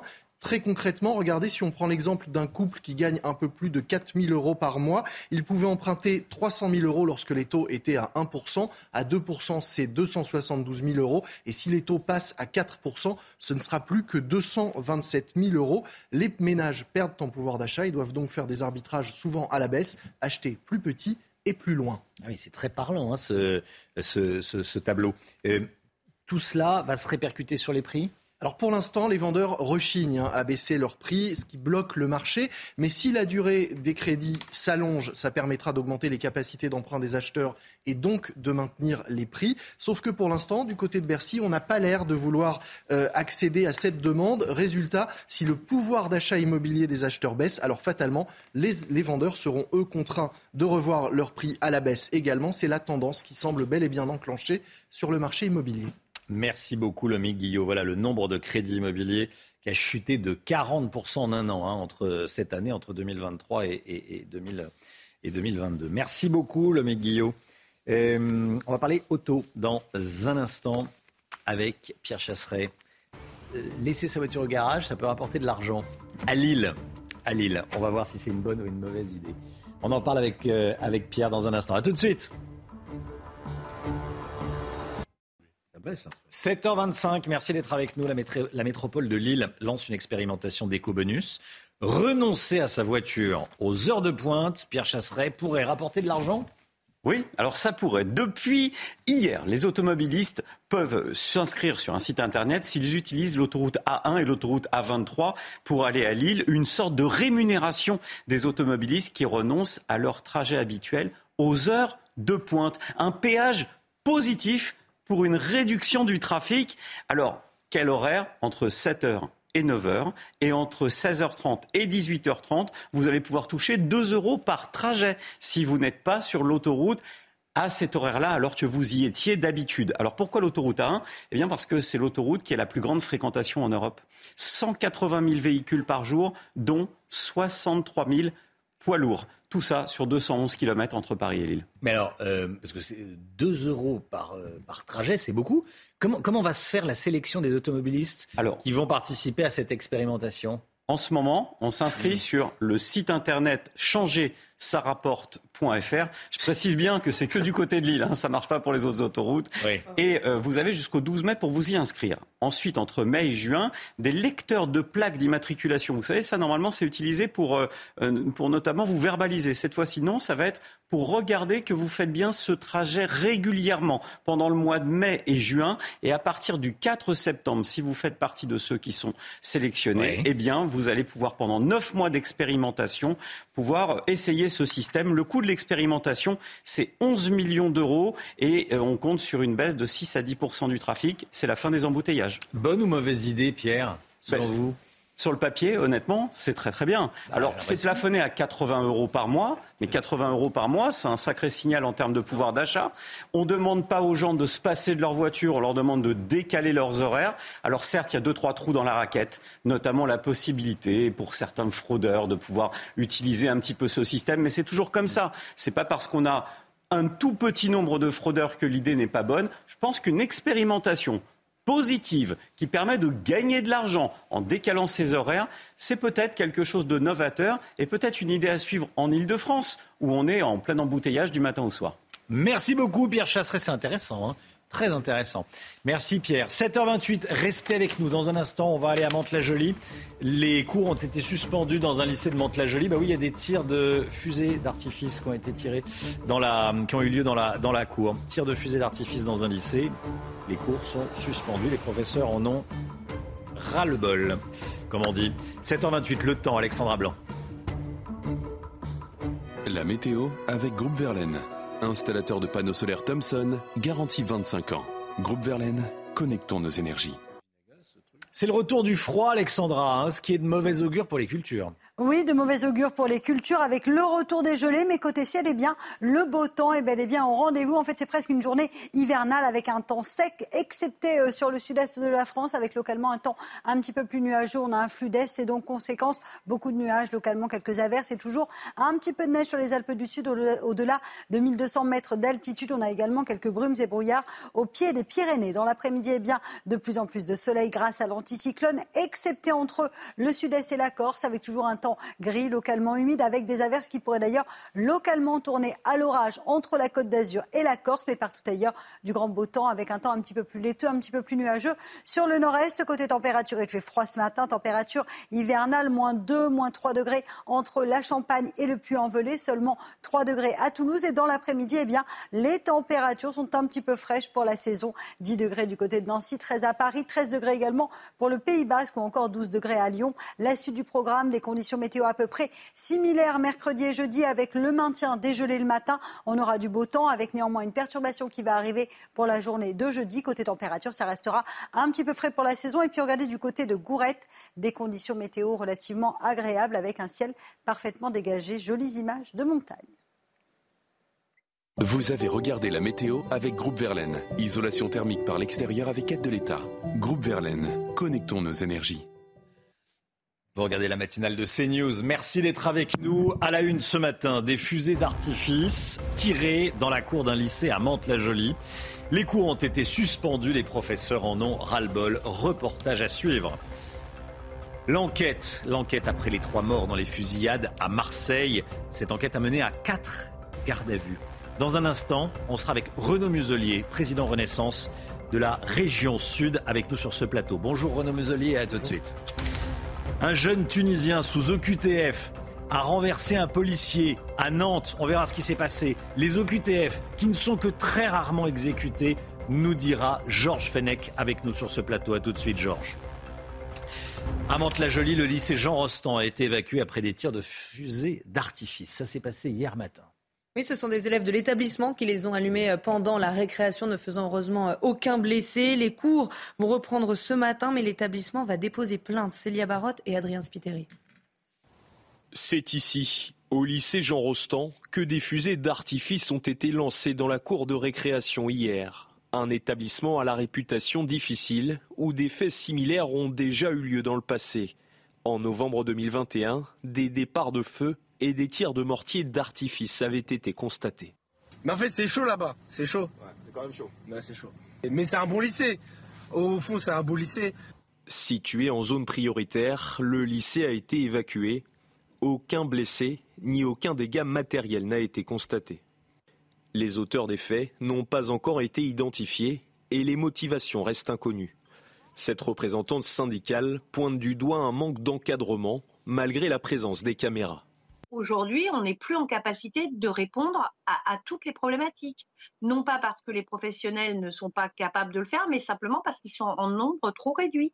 S'il n'y a pas assez d'adultes pour encadrer les élèves, euh, il ne faut pas être étonné de ce qui arrive. Le rectorat de Versailles a décidé de porter plainte. La brigade régionale de sécurité doit se rendre dans la journée dans l'enceinte du lycée. Écoutez ce qui s'est passé à Nantes. À Nantes, un Tunisien sous le coup d'une OQTF, une obligation de quitter le territoire français, a blessé un policier. Ça s'est passé le week-end dernier. Les forces de l'ordre tentaient d'interpeller cet individu de 20 ans en plein rodéo urbain. On est avec Georges Fenech. Georges, ce qu'on ne comprend pas, c'est que dans OQTF, il y a le haut de obligation de quitter le territoire. Et ce qu'on ne comprend pas, c'est que la France ne se donne pas les moyens de les faire appliquer, ces, ces décisions. On a donc sur notre territoire des étrangers qui se pardonnez-moi l'expression, mais qui se fiche pas mal d'être sous OQTF. Écoutez, c'est un échec, hein, ce, dispositif, il faut le reconnaître, et le gouvernement le reconnaît d'ailleurs, puisque la Cour des comptes et le ministère de l'Intérieur ont montré les chiffres. 130 000 OQTF à peu près par an et environ 10% 15% les bonnes années euh, d'exécution effective. La question qui se pose toujours aujourd'hui, c'est notre diplomatie doit faire des efforts particuliers avec les pays sources pour obtenir les laissés-passer consulaires pour tous les étrangers indésirables sur notre sol qui sont invités en réalité à quitter le territoire dans le délai d'un mois. Et puis aussi construire des, nouvelles places de centres de rétention administrative pour ceux qui manifestement sont récalcitrants. Georges Fenech avec nous. C'est très compliqué à, concevoir ça pour les, euh, pour, pour les Français, pour l'opinion publique, que euh, on dit que la France dise à quelqu'un, Monsieur, euh, on ne vous veut plus sur ce territoire, et que ce soit pas véritablement suivi des faits. D'abord, on a une usine à gaz, il faut le dire. Hmm. On a trop de recours.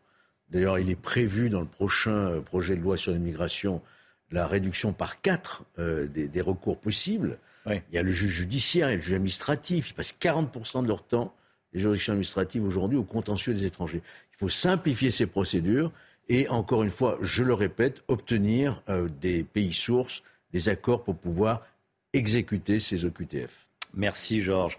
Donald Trump se prépare à une comparution historique. L'ancien président des États-Unis doit comparaître aujourd'hui devant la justice pénale à New York. Il est accusé de fraude après avoir versé 130 000 dollars juste avant l'élection présidentielle de 2016 à une actrice X pour qu'elle ne divulgue pas leur liaison présumée, somme qui n'a pas été inscrite dans les comptes de campagne. Oui, Donald Trump est arrivé euh, cette nuit à New York et s'est rendu euh, directement à la Trump Tower. C'est une journée euh, où toutes les caméras du monde entier seront braquées sur lui et le maire de la ville craint d'ailleurs des débordements. Il a appelé au calme hier. Ce drame dans la Meuse, un jeune couple d'une vingtaine d'années s'est noyé le week-end dernier à Sorcy-Saint-Martin. Ils tentaient de sauver leur chien emportés par le courant d'un ruisseau, Chana. Oui, mais ils ont été piégés dans une conduite en béton située sous la route qui traverse la rivière. L'animal, lui, a réussi à s'en sortir. Une enquête est en cours pour comprendre les circonstances exactes de ce drame. Voilà, mort en tentant de sauver leur chien et le chien s'en est sorti. Mais pas eux. Merci. Euh, Chana, Marseille. Marseille, à Marseille, quatre personnes ont passé la nuit en garde à vue après les trois fusillades qui ont fait trois morts. Douze personnes ont également été blessées. Hier soir, un adolescent de 15 ans était toujours hospitalisé dans un état grave. hein. Et dans un tweet, Gérald Darmanin a annoncé que la CRS 8 sera déployée dans les prochaines heures. Renaud Muselier est avec nous, président Renaissance Région Sud. Merci d'avoir choisi CNews pour parler ce matin, Renaud Muselier. Euh, déjà, quelle est votre réaction face à ce qui se passe à Marseille et ce qui s'est passé dans la nuit de dimanche à lundi? Ces fusillades, trois fusillades, trois morts. Il y a une démarche qui a été entreprise par euh, le gouvernement euh, d'augmenter les forces en présence et il n'y a plus de quartiers qui sont aujourd'hui inaccessibles. Donc la lutte contre les trafiquants fait en sorte qu'il y a une reventilation des équipes. Et dans cette démarche-là, il y a deux familles qui se, qui se battent. Et de la bagarre pour un point de deal, ça devient une vendetta entre familles. Et ça prend des proportions absolument énormes.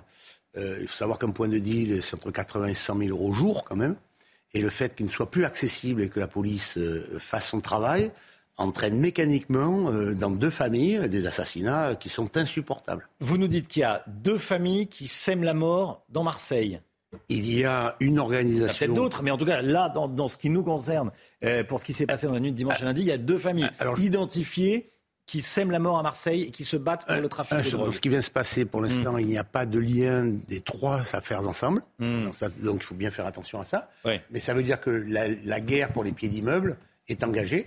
Et dans cette guerre pour ces pieds d'immeuble, il y a deux grosses équipes. Et dans ces deux grosses équipes qui s'entendaient autour de la paternelle, parce que c'est toujours sur le même quartier, toujours sur le même secteur, à sortie de l'autoroute, qui fait en sorte que là, euh, il y a des conséquences dramatiques. Alors, ce qui est dramatique, surtout en plus, c'est que l'évolution au fil de l'eau, c'est qu'il y a euh, 5-6 ans, on était à euh, 8-15 morts par an. Là, maintenant, on, on passe la, la trentaine tous les ans. Euh, Il y a une conséquence qui est, qui est mécanique aussi, c'est que que, fait- que font des enfants de 15-16 ans dehors à 1h du matin euh, un dimanche hein, quand même Ils vont à l'école, cela, c'est pas des adultes. Donc on se retrouve euh, dans un schéma où globalement, il y a un abandon euh, total de cette situation et, il faut que tout le monde s'y remette. La municipalité, euh, la région, nous on aide aussi la police et les juges et les magistrats, mais les moyens sont, conséquents hein, quand même au niveau du ministère de l'Intérieur. Ce qu'il y a, c'est que tout ça est gangréné. On a laissé cette situation s'installer depuis longtemps? Je pense notamment à l'ancien maire. Il y a plus d'une dizaine d'années, on disait systématiquement, bon, ils Mm. se règlent ça entre eux dans ces quartiers. Euh, et donc il y avait une forme d'abandon. Et donc dans cet abandon-là, euh, le- il n'y a pas de travail qui s'est fait avec les, les- les bailleurs sociaux, il y a eu un abandon euh, des services publics, et donc il faut tout reprendre. Et, puis, et puis la population s'en occupe aussi, parce que regardez, nous avons eu aussi l'histoire d'une cité, les Campanules, dans laquelle les, habitants eux-mêmes se sont battus pour que le point de deal ne vienne pas se mettre en place. Et puis il y a, il y a aussi un problème de fond entre les vendeurs et les acheteurs. C'est pas possible d'avoir euh, au- autant de moyens investis contre les vendeurs qui sont des trafiquants euh, assassins face à des gens qui viennent acheter et qui sont globalement tranquilles, même s'il y en a 5000 qui ont été euh, attrapés cette année. Ah, il y a des acheteurs. Il y a des acheteurs. La procureure a pris la parole hier. Euh, elle a dit que cette dynamique euh, mortelle allait se poursuivre. hein. Oui, parce qu'on est, dans une vendetta, là. On n'est plus du tout dans un, dans un système de, de, de guerre de pied d'immeuble. On est dans une vendetta, et quand vous êtes dans une vendetta, euh, ce sont des familles entières qui, qui, qui, qui se vengent. Donc, dans cette vengeance-là, vous allez avoir euh, des conséquences importantes. ouais. Le président de la République, que, que vous soutenez hein, désormais, est allé à Marseille en 2021. Il a présenté son plan Marseille. Euh, quand est-ce que ces effets se feront ressentir? Dans le Marseille en grand, c'est un retard sur, sur Marseille qui a été pris pour les écoles, etc. C'est un la- plan global. Il y avait un plan de global, sécurité aussi. Oui, mais alors ça, c'est plutôt Gérald Darmanin qui vient euh, pratiquement euh, tous les trimestres.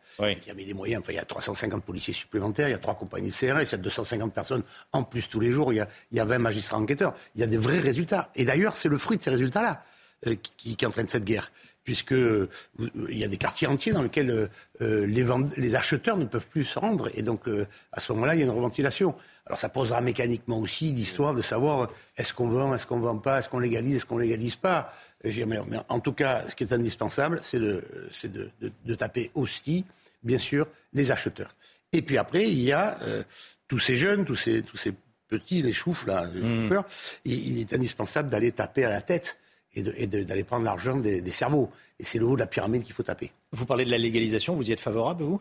Moi, je suis médecin. je suis- les dégâts chez les mineurs sont, sont irrémédiables, irréversibles. Donc non. La schizophrénie, euh, chez les adultes, il faudrait voir un peu ce qui se passe dans les autres pays européens ou dans les, aux États-Unis.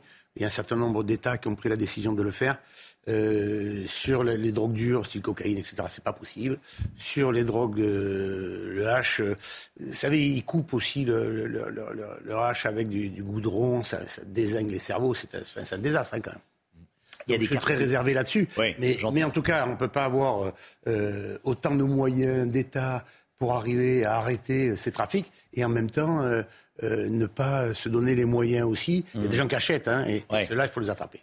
Georges Fenech vous vouliez euh, prendre la parole. Est-ce que vous vous souvenez, à Marseille, il y a longtemps, de la French Connection? Oui, c'est les années 70. C'est la French Connection façon versus ado. C'est ça qui est saisissant. C'est de voir qu'aujourd'hui, ces, ces, crimes se commettent entre adolescents. Voyez-vous Et, et souvenez-vous aussi des déclarations de la procureure de Paris qui disait qu'il y a un risque que la France devienne un narco-État si on continue comme ça. Donc, euh, ce que disait tout à l'heure Florian Tardy, effectivement, c'est très important il faut non seulement se battre sur le terrain pied d'immeuble, mais il faut surtout s'attaquer aux grandes filières qui importent la drogue. Autrement, on va retrouver le Marseille d'il y a 30 ou 40 ans, où, souvenez-vous, un juge avait été assassiné, le juge Pierre Michel, pour avoir lutté contre ces trafics de stupes. Les trafiquants au pied des immeubles. Sont très très jeunes, ils ont 15-16 ans. D'ailleurs, il y a une des victimes qui, a, qui, est un adolescent. Hein.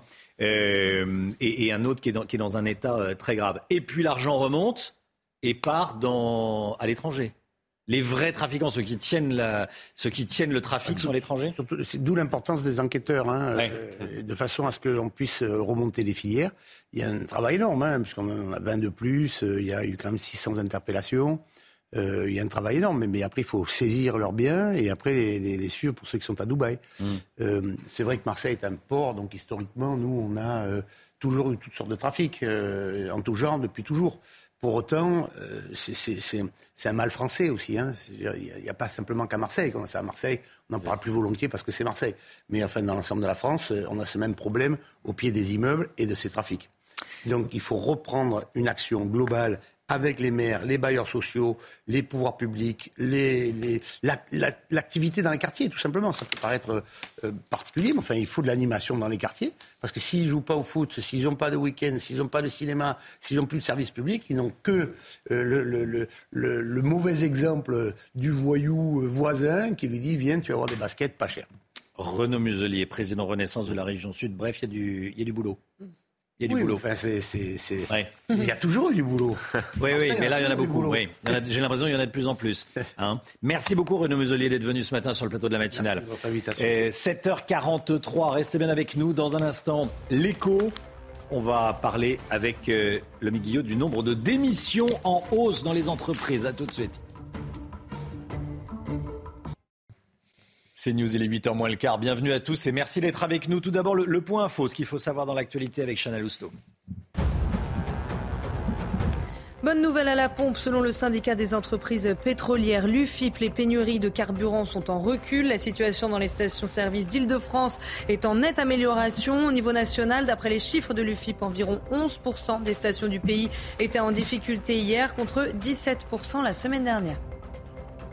Donald Trump se prépare à une comparution historique. L'ancien président américain doit comparaître aujourd'hui devant la justice pénale. Il est accusé de fraude après avoir euh, donné et versé donc 130 000 dollars juste avant l'élection présidentielle de 2016 à une actrice X.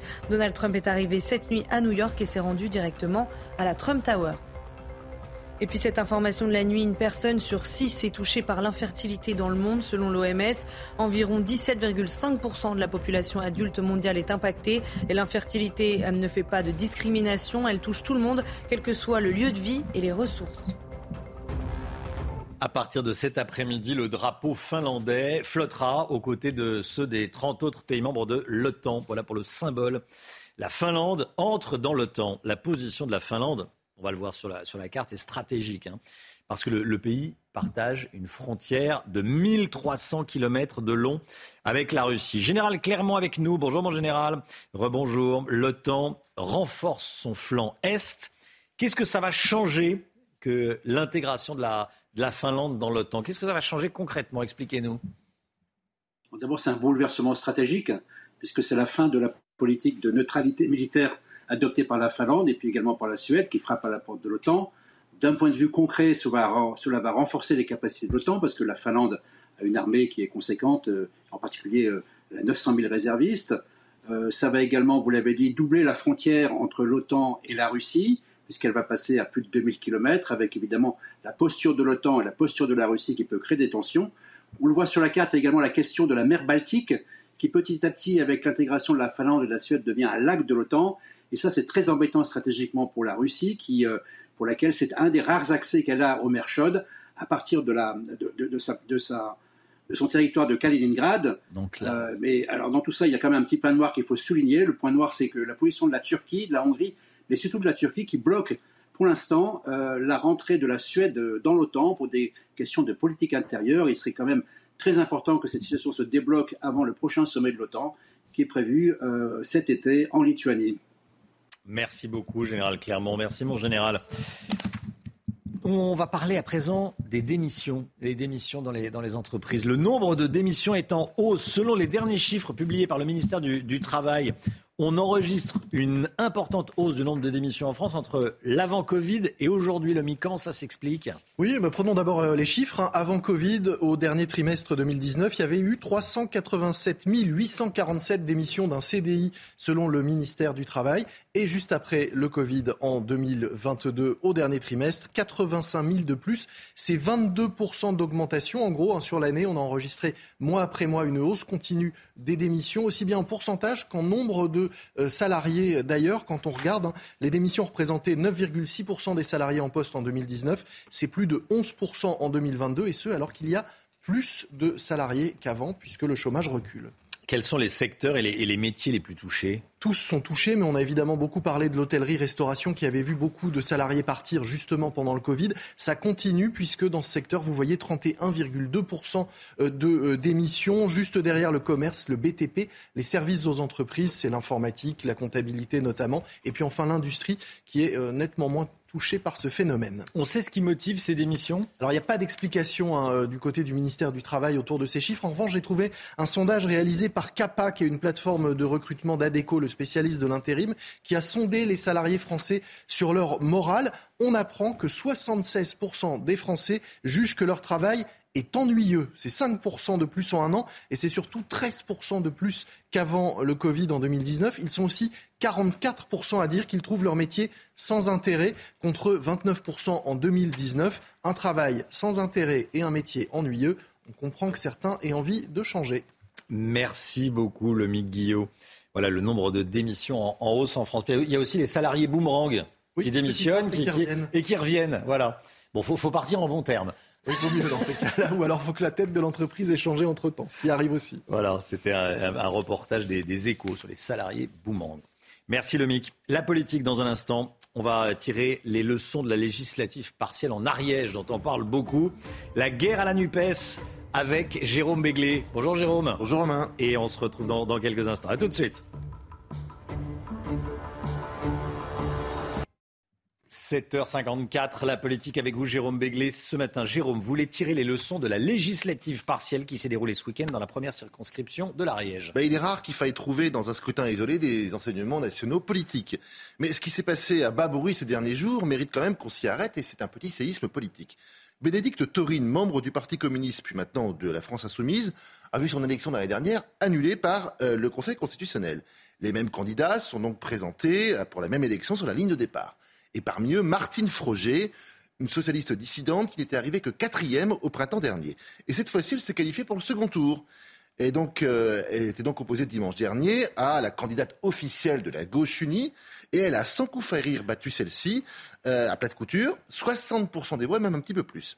Ça ne changera pas politiquement le visage de l'Assemblée nationale, qui comptera donc euh, une députée NUPES en moins et une députée Lyotte en plus. Mais cela montre qu'il existe à gauche en tout cas, une alternative à cette alliance contre nature, et jusqu'ici, qui a jusqu'ici servi Jean-Luc Mélenchon et ses amis. Alors on a assisté à la constitution d'un front républicain, qui ne dit pas encore son nom, mais qui, après avoir largement compliqué la vie du Front National, va exercer son poids contre la France insoumise et la NUPES, particulièrement dans des terres très ancrées à gauche, comme l'Ariège, ce département d'Occitanie. Alors, qu'est-ce que ça va changer dans le rapport de force politique à gauche comme à droite, cette ah bah situation D'abord, la gauche anti-NUPES va se sentir pousser des ailes. D'ailleurs, Carole Delga, qui est la présidente de la région Occitanie, Nicolas Meyer-Rossignol, euh, numéro 2 du PS et maire de Rouen, ou l'ancien Premier ministre Bernard Cazeneuve, se sont beaucoup, beaucoup investis localement afin de donner corps, crédit et une espèce d'envergure nationale à un scrutin qui, sur le papier, ne présentait guère d'intérêt. Euh, cette gauche républicaine se voit enfin un avenir et surtout une stratégie. Et la droite LR aussi, figurez-vous. Le défi désormais, c'est de se qualifier pour le second tour d'une élection, quelle qu'elle soit, et d'y affronter soit un candidat Rassemblement national, soit un candidat NUPES. En effet, le bloc central pèse encore lourd, en tout cas plus lourd que les deux bouts de l'omelette politique. Le Front républicain a freiné les ambitions de la famille Le Pen. Il va anéantir les espoirs de Jean-Luc Mélenchon.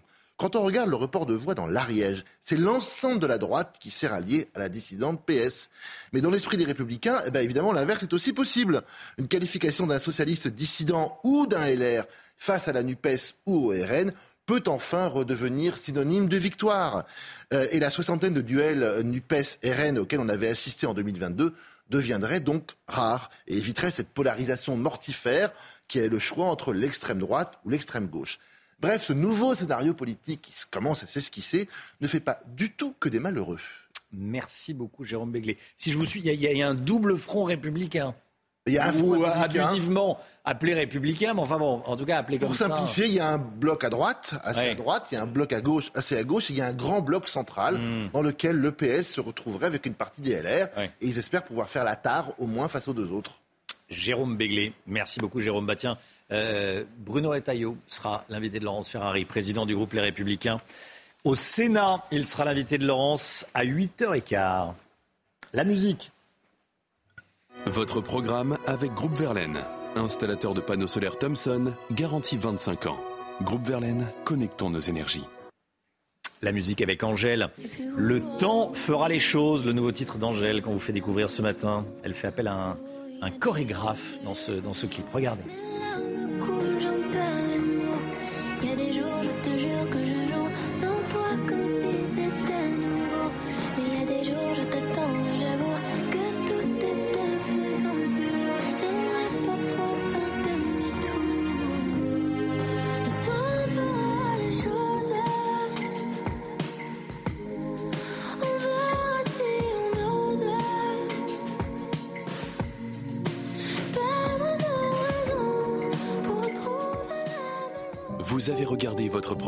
Avec Groupe Verlaine. Isolation thermique par l'extérieur avec aide de l'État. Groupe Verlaine, le climat de confiance. C'est News, il est 7h58, le journal de 8h. On va aller à Marseille, bien sûr. Et dans, dans un instant, juste après la météo, Alexandra Blanc. Avec Groupe Verlaine, installateur de panneaux solaires Thomson, garantie 25 ans. Groupe Verlaine, connectons nos énergies.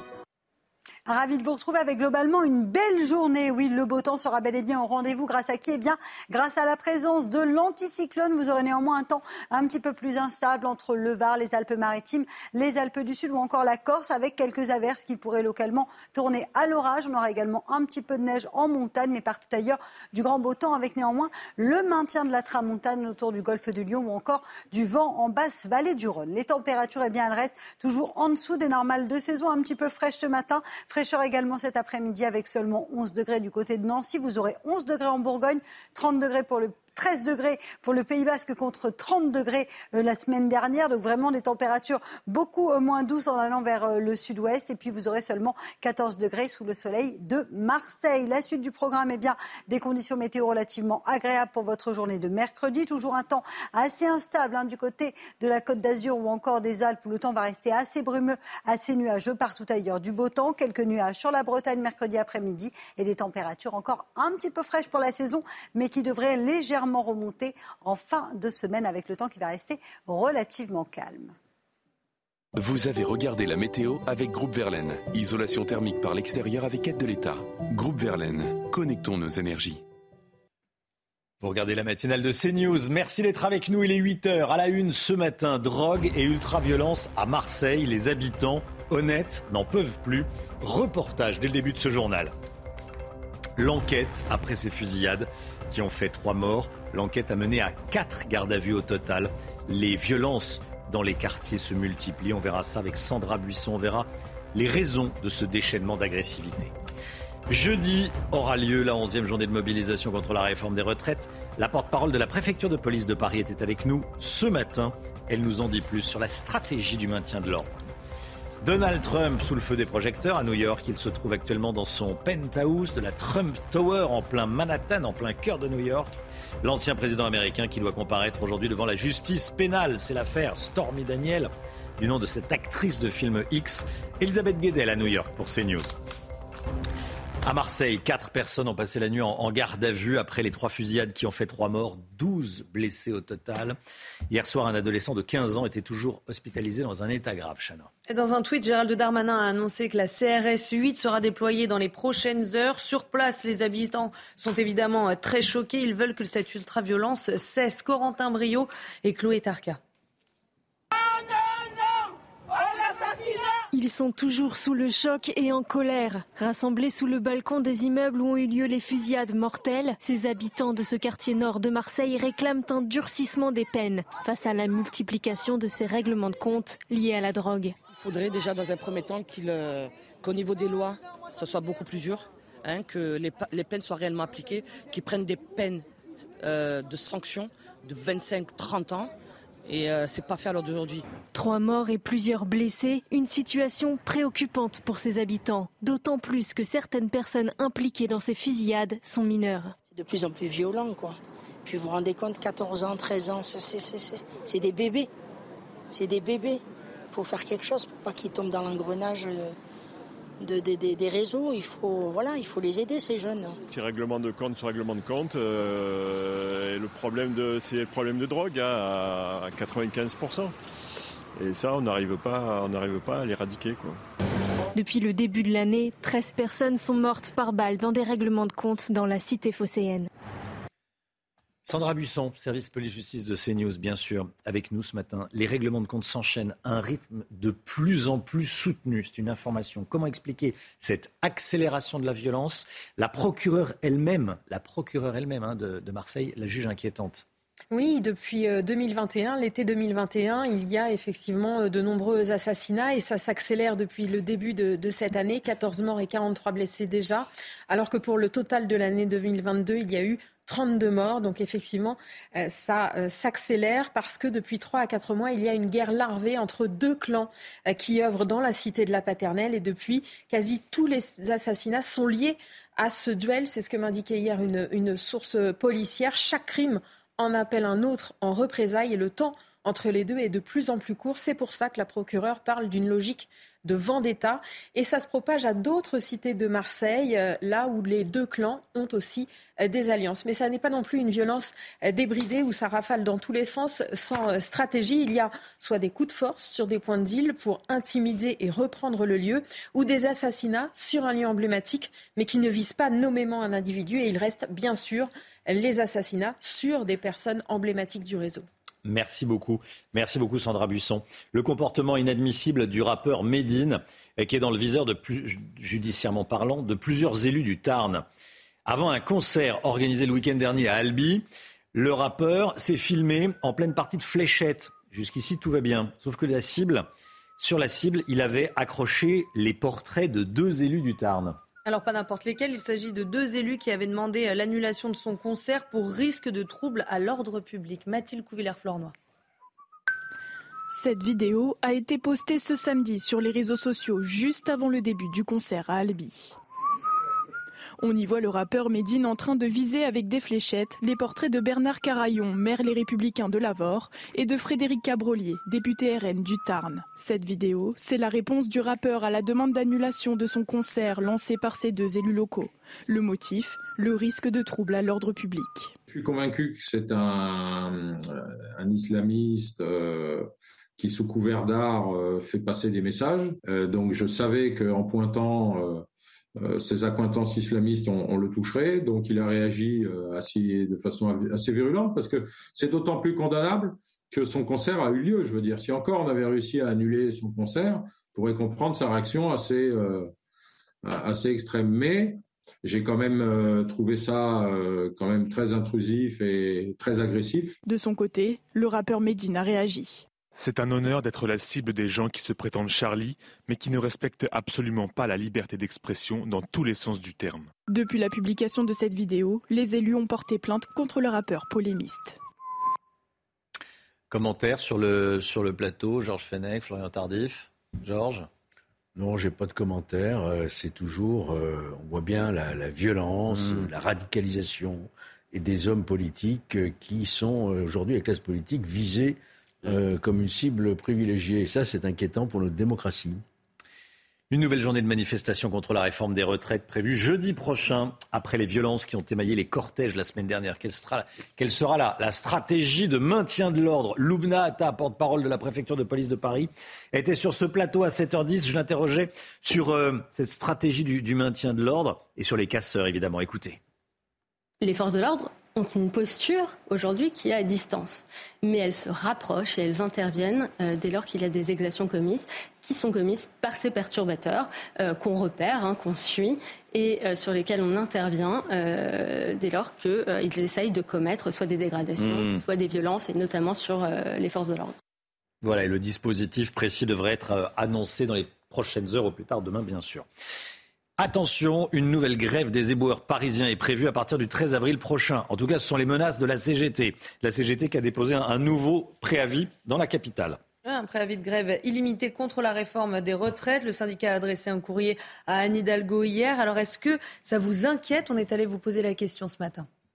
Même la dernière grève, c'était assez compliqué parce qu'il y avait des poubelles partout, mais on est loin du manque d'hygiène. Quelques jours, ça a été nettoyé et c'est rien par rapport vraiment à cette réforme qu'il faut retirer. J'espère qu'ils vont trouver un arrangement euh, et négocier en attendant parce que c'est comme pas très agréable euh, de vivre dans les poubelles. Ils font un travail énorme et bien évidemment, nous respectons cela. Trop, c'est trop parce qu'il faut penser à la sécurité et à la santé des gens, les autres, les millions de personnes qui sont à Paris, etc ça va. Je, ne suis pas contre la grève, mais il y a des limites.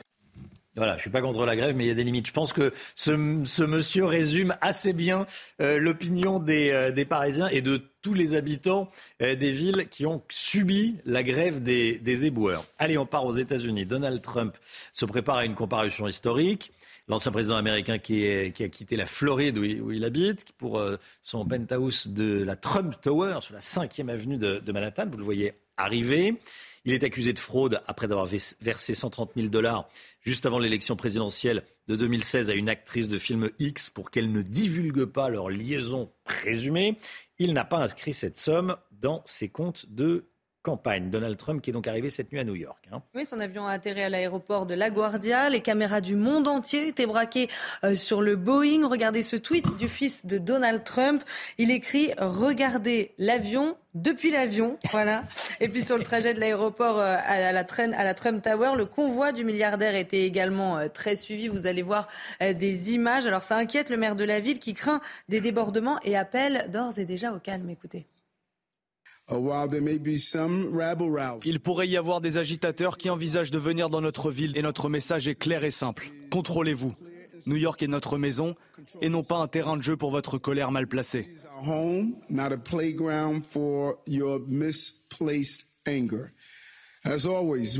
Comme toujours, nous ne permettrons pas la violence ou le vandalisme d'aucune sorte. Et si quelqu'un est surpris en train de participer à un acte de violence, il sera arrêté et tenu pour responsable, et peu importe qui vous êtes no matter who you are. Voilà, et on retrouvera aujourd'hui Elisabeth Guedel qui nous fera vivre cette euh, journée sur, sur CNews. 8h09, restez bien avec nous dans un instant. C'est Bruno Retailleau, le président du groupe Les Républicains au Sénat, qui est l'invité de Laurence Ferrari. A tout de suite. C'est News, il est 8h15. Bienvenue à tous. Merci d'être avec nous. Dans un instant, Laurence Ferrari, vous recevez Bruno Retailleau, le président du groupe Les Républicains au Sénat. Mais tout d'abord, le point info avec Chanel Housteau. À Marseille, quatre personnes ont passé la nuit en garde à vue après les trois fusillades qui ont fait trois morts. Douze personnes ont également été blessées. Hier soir, un adolescent de 15 ans était toujours hospitalisé dans un état grave. Et dans un tweet, Gérald Darmanin a annoncé que la CRS 8 sera déployée dans les prochaines heures. Bonne nouvelle à la pompe, selon le syndicat des entreprises pétrolières, l'UFIP, les pénuries de carburant sont en recul. La situation dans les stations-service d'Île-de-France est en nette amélioration et au niveau national, d'après les chiffres de l'UFIP, environ 11% des stations du pays étaient en difficulté hier contre 17% la semaine dernière. Et puis huit étrangers en situation irrégulière se sont évadés d'un centre de rétention administrative. Ça s'est passé le week-end dernier à 7 dans l'Hérault. Ils venaient d'achever une peine de prison et attendaient leur expulsion. Trois d'entre eux ont été interpellés. Cinq sont toujours en fuite avec un avis de recherche. Laurence, votre invité ce matin est Bruno Retailleau. Bonjour Bruno Retailleau. bonjour Laurence Ferrari. Bienvenue dans la matinale de CNews. Emmanuel Macron a confié à Elisabeth Borne la mission d'élargir la majorité. Vous serez reçu mercredi à 19h30 par la Première ministre avec Olivier Marlex et Eric Ciotti. Qu'allez-vous lui dire? Allez-vous lui proposer un pacte de gouvernement? Certainement pas. Euh, nos électeurs euh, ont désigné, ont élu nos députés sur une ligne qui est très claire, une ligne d'opposition à Emmanuel Macron, une ligne d'indépendance euh, et d'autonomie, et il n'y a pas de majorité absolue pour le président de la République à l'Assemblée euh, nationale. Donc pas question de faire un accord. D'ailleurs, un accord avec lequel Emmanuel Macron? Le Emmanuel Macron qui veut régulariser massivement euh, les sans-papiers ou le Emmanuel Macron qui voudrait justement euh, expulser un peu plus de clandestins Mais c'est le même Emmanuel Macron, puisque c'est un texte a priori qui comporte les deux phases de la eh oui, eh, voilà, c'est le en même temps. Est-ce que c'est le Emmanuel Macron je l'ai vécu, j'étais président de la région Pays de la Loire quand ça s'est passé, qui a justifié, donné raison aux zadistes à Notre-Dame-des-Landes, ou le Emmanuel Macron qui veut combattre les zadistes à Sainte-Soline. Le Emmanuel Macron qui nomme Papendiaï ou le Emmanuel Macron qui avait nommé M. Euh, Blanquer. Donc, euh, c'est impossible de faire un accord avec mm. quelqu'un qui est dans le zigzag, qui est si changeant. Il n'y a pas, de ligne politique. Il n'y a pas de terrain politique d'entente. Euh, je ne sais pas, peut-être sur euh, les, thèmes de la sécurité, du maintien de l'ordre. Peut-être que là-dessus, vous pouvez trouver un, terrain d'entente avec le gouvernement. Nous sommes, très clairement, nous sommes dans l'opposition, mais nous avons toujours pratiqué, d'ailleurs depuis 2017, notamment au Sénat, une ligne d'opposition d'intérêt général. Qu'est-ce que ça signifie? Ben, C'est que lorsqu'un texte est bon, sans doute, et souvent on le modifie, on l'amende et on le vote s'il va euh, dans le sens de l'intérêt national. C'est tout. Et quand il est mauvais, on le rejette. Mhm. Quand euh, Rachida Dati ou encore Jean-François Copé appellent à une coalition en, bonne et due forme, tout comme Nicolas Sarkozy, vous dites il n'en est pas question. je, n'y crois pas. Je n'y crois pas. Encore une fois, nous ne sommes pas progressistes. Nous ne pensons pas la même chose qu'Emmanuel Macron. Nous sommes ni de droite ni de gauche comme Emmanuel Macron. Nous, nous sommes simplement de droite. Lui, il est tantôt à droite, un petit peu, tantôt euh, à gauche, en fonction des textes, en fonction de l'intérêt du moment. Ça, ce n'est pas possible. Je pense que le en même temps prive la politique de toute substance parce que euh, c'est plus la boussole, c'est au contraire, encore une fois, euh, le, va-et-vient ou le zigzag, le stop and go. Monsieur Ordaillot, est-ce que c'est finalement pas les LR qui sont privés de substance après euh, l'épreuve qu'a consisté le vote sur le vote de la motion de censure sur la réforme des retraites, avec une partie des LR qui ont voté. Où, est-ce que vous en êtes en fait du côté des LR ben, je pense qu'on est dans une très mauvaise position. Je pense que la séquence retraite pour nous a été, je le dis devant vous d'ailleurs, très franchement catastrophique. Absolument catastrophique.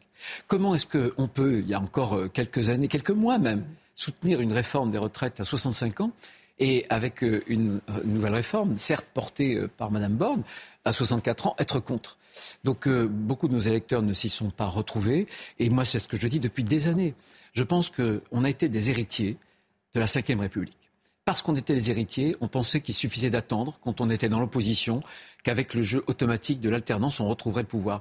Ça, ce temps, il est terminé. Alors arrêtons de nous chercher une incarnation, un chef trop tôt, trop vite. Essayons de nous consacrer à redéfinir notre logiciel politique. Qu'est-ce qu'on veut dire aux Français? Quel projet de société on veut porter alors que cette société française, elle est fragmentée, elle est bousculée, alors que le monde est plein de menaces et que le monde change? Donc il faut qu'on se réadapte totalement. Et euh, la politique, ce sont les idées. Et ce sont les idées, je pense, qui mènent le monde. Il y aura des États généraux organisés euh, par Éric Ciotti euh, au mois de juin. C'est une bonne idée pour retrouver une matrice idéologique. Il a raison. Il a raison. Mais de grâce, ne sombrons pas trop vite dans le culte du chef, dans la recherche trop tôt de celui ou de celle qui va nous représenter en 2027 parlons du pays. Elisabeth Borne reçoit l'intersyndicale à Matignon, juste avant euh, les Républicains. Euh, dialogue de sourds en perspective. Euh, les syndicats veulent parler uniquement de l'âge des 64 ans. Elisabeth Borne ne veut pas en parler. On est dans l'impasse Je pense qu'on est dans l'impasse dans la mesure où il y a une réforme. Moi, toujours pensé, je l'ai soutenu, qu'elle était nécessaire. Il faut m'expliquer comment on fait quand on a toujours moins de cotisants et toujours plus de retraités. Euh, hier, c'était les, les, baby boomers, maintenant c'est les papy boomers. Qu'est-ce qu'on fait quand on va avoir, euh, dans les dix prochaines années, on va accumuler 150, 160 milliards de déficit? Il fallait sauver le régime parce que c'est notre lien social. C'est fondamental, c'est notre identité, la sécurité euh, sociale en France. Mais là, très clairement, il ne se passera rien. Il ne se passera rien avant que le Conseil constitutionnel euh, ratifie ou non le texte. Je pense que la Première ministre a raison d'essayer de tendre la main, mais ce sera certes un dialogue de sourds. En revanche, je pense que après et en fonction de la décision du Conseil constitutionnel, il y aura du grain à moudre pour les syndicats. La question, par exemple, de la pénibilité, de l'usure professionnelle, de la transition professionnelle, euh, par exemple, de l'emploi des seniors toutes ces questions-là, il faut laisser les syndicats s'en emparer et faire des propositions. Et quand vous dites les syndicats, vous pensez à la CFDT, évidemment, de Laurent Berger. Bien sûr. Euh, Hervé Marseille demande à ce que l'on on tende encore plus la main à la CFDT et Laurent Berger, il faut le raccrocher. Euh, ah, c'est un syndicat réformiste et, je pense que rien ne serait pire si euh, la CFDT, malgré une légitimisation, si c'était l'hypothèse du Conseil constitutionnel euh, de la loi euh, retraite, ce serait terrible que M. Berger reste collé dans l'incertitude syndicale. Je pense que c'est un syndicat réformiste et j'espère quand même qu'il a aussi le sens des réalités. Un texte qui est un texte définitivement approuvé, qui sera alors promulgué par le président de la République si, encore une fois, le Conseil constitutionnel euh, le, ratifie dans, sa constitutionnalité. Je pense que M. Berger retrouvera un chemin du dialogue, j'espère. Mais c'est aussi au gouvernement de tendre cette main. Euh, il y a une mobilisation le 6 avril euh, à, nouveau. Est-ce que vous pensez qu'il va falloir attendre après le 14 avril pour éventuellement voir les, manifestations Bien sûr, c'est ce que je vous dis. Je pense qu'il y a sans doute un effilochage, le risque de radicalité, le risque des cagoules noires, des black blocs, bien sûr, mais je pense qu'il y aura un effilochage. On verra, attendons. En tout cas, je pense que désormais, euh, c'est la borne du Conseil constitutionnel qui va donner le prochain rythme et, et l'avenir de cette réforme aussi. Il y a un point que le Conseil va aussi aborder, c'est le RIP, le référendum d'initiative partagée, qui a été mis en place à l'époque en 2008 par Nicolas Sarkozy. C'est une bonne idée, le retour au peuple. Après tout, redonnons la parole au peuple. En général, je pense, moi, je suis favorable euh, au référendum. Euh, j'avais d'ailleurs voté non au traité constitutionnel à l'époque en 2005 et je n'avais pas voté le traité de Lisbonne parce que je trouvais que les parlementaires n'avaient pas inversé le résultat. Et à s'asseoir sur ce que. Exactement. Et, là, je pense que vient une partie du problème du malaise démocratique euh, en France. Mais là, euh, on est dans un cas très très différent puisque là, il y a un processus législatif qui a été entamé. Donc attention au choc des légitimités. La démocratie représentative, c'est important, notamment lorsqu'il faut amender un texte. le problème d'un référendum, c'est oui ou c'est non. Je pense qu'en revanche, un référendum sur l'immigration aurait du sens. Il aurait du sens parce qu'il s'imposerait, par exemple, au Conseil constitutionnel mhm. et à un certain nombre de cours suprêmes en France. Il faut que sur cette question, le peuple français retrouve sa souveraineté sa capacité à dire ce qu'il veut de peuple français euh, pour son territoire et pour les flux migratoires. Le texte sur l'immigration a été reporté, il sera scindé en, plusieurs parties, histoire de trouver des majorités euh, euh, de circonstances sur telle ou telle partie du texte, la régularisation des travailleurs sans papier, les expulsions de clandestins. C'est ce qu'a annoncé Gérald Darmanin. D'abord, ce serait une folie que de démembrer, que de saucissonner un texte, parce qu'une politique de l'immigration, c'est un tout. Ce que je reproche au texte de Gérald Darmanin, c'est le en même temps. Et on n'y arrivera pas. Vous ne pouvez pas euh, créer de nouvelles pompes aspirantes, en clair, créer un nouveau titre de séjour pour régulariser les clandestins, nouvel appel d'air, et en même temps vouloir maîtriser les flux. La France est le pays de toute l'Europe le plus attractif, le plus avantageux pour le regroupement familial, l'accès gratuit aux soins pour les clandestins et aussi pour le droit d'asile. Et on veut en rajouter on n'y arrivera pas. Aujourd'hui, 70% des Français demandent que la France reprenne en main son destin et notamment reprenne le contrôle de cette immigration massive qui est en train de désarticuler le pays avec les conséquences en termes d'insécurité. Ce n'est pas le texte de Gérald Darmanin qui fera quoi que ce soit. Ce sera la 21e en 30 ans, je crois que ce sera la 22e loi. Elle ne fera rien de plus. Ça n'est pas une loi de rupture, c'est une loi de simple continuité. On amuse la galerie euh, pour aucun résultat. Donc vous ne voterez pas a priori ce texte Bien sûr que non. Encore euh, faut-il connaître les contours, vous avez raison. Le maintien de l'ordre, il y a eu de nombreuses critiques euh, sur le travail difficile des policiers, des gendarmes qui sont en première ligne, à la fois sur les manifestations, mais on l'a vu aussi à Sainte-Soline il y a une quinzaine de jours. Est-ce qu'il faut évidemment que les policiers soient exemplaires et que s'il y a des dérapages, ils soient sanctionnés. Mais est-ce que vous comprenez cette inversion des valeurs qui fait qu'une partie de la gauche présente les agresseurs comme les agressés et désigne du doigt euh, les forces de l'ordre? Non, c'est la raison pour laquelle je conteste le terme de violence policière. Il peut y avoir des dérapages individuels, D'ailleurs, euh, depuis euh, la mi-mars, il y a une quarantaine d'enquêtes qui sont menées soit par la police, soit par la gendarmerie pour d'éventuels dérapages, et ces dérapages doivent être sanctionnés, et ils le sont toujours. Mais ce que je récuse dans le terme de violence policière, c'est ce faux parallélisme qu'on fait entre des policiers qui veulent nous protéger, qui euh, font face à, à des ultra-violents et de ces ultra-violents qui utilisent vraiment la violence, y compris pour tuer du policier, pour casser du flic. Et ça, c'est inacceptable. Et il y a une forme de complicité entre ces violences, ces cagoules noires, euh, ces black blocs et l'extrême gauche. L'extrême gauche qui, qui cherche. Ah, c'est aussi Jean-Luc Mélenchon. Euh, quand j'ai vu la séquence de- des retraites, notamment au Parlement, cette irruption, ce surgissement de la violence au sein même de l'hémicycle, c'est une légitimation de la violence. La, la violence verbale, c'est de la violence. Et lorsque des élus de la République, des parlementaires, sénateurs ou députés vont sur les lieux d'une manifestation interdite dont on savait parfaitement qu'elle allait dégénérer, ils se font les complices de cette violence. C'est inacceptable. Et je pense que cette extrême gauche, notamment LFI, après avoir battu euh, le pavé, notamment parisien, c'était le 10 novembre 2019, aux côtés des islamistes, aux côtés des islamistes, bat désormais la campagne, aux côtés des cagoules noires. Donc euh, il y a la légitimation de la violence, en fait, pour renverser les institutions, pour détruire, saper euh, notre socle institutionnel, et c'est une vraie menace. C'est une vraie menace aujourd'hui. Une violence qui touche également les élus. Nombre de députés euh, voient leur permanence saccagée, menacent de mort. Ça aussi, c'est un symptôme. Bien sûr, mais ce manque d'autorité de l'État, je, je l'ai dit très rapidement tout à l'heure, moi je l'ai vécu à Nantes, quand euh, en réalité Emmanuel Macron a donné raison aux zadistes à Notre-Dame-des-Landes. Nous avions 179 décisions de justice, donc un projet parfaitement légal. Nous avions eu un référendum, là encore, avec un oui massif. C'était au mois de juin, un très beau week-end, une forte participation, malgré justement l'appel au peuple, malgré justement euh, les décisions de justice. Emmanuel Macron, simplement pour faire les yeux doux à son éphémère euh, ministre de l'Environnement, M. Nicolas Hulot, a donné raison, justement, un permis de casser aux zadistes. On leur a même distribué des terres. C'est la faute originelle. Un État de droit, euh, et notamment un président de la République, un gouvernement ne peut pas tenir l'autorité de l'État dès lors qu'il réagit euh, à ces ultra-violents en leur donnant raison. Euh, Bruno Retailleau, euh, la Convention citoyenne s'est prononcée pour une aide active à mourir, mais sous conditions. Euh, est-ce que euh, Emmanuel Macron doit suivre l'avis de cette Convention citoyenne? Et est-ce que vous approuvez le principe d'une aide active à mourir? Je ne l'approuve pas. Je pense que tout cela est une forme de mise en scène. Je pense que ces conventions citoyennes ne représentent rien du tout. C'est du tirage au sort. C'est la démocratie du tirage au sort. La démocratie du hasard. Ça n'est donc pas la démocratie. Je ne me sens pas représenté. Les 67 millions de Français ne sont pas représentés par 180 et quelques personnes. C'est une évidence. On voit bien que les débats sont dirigés.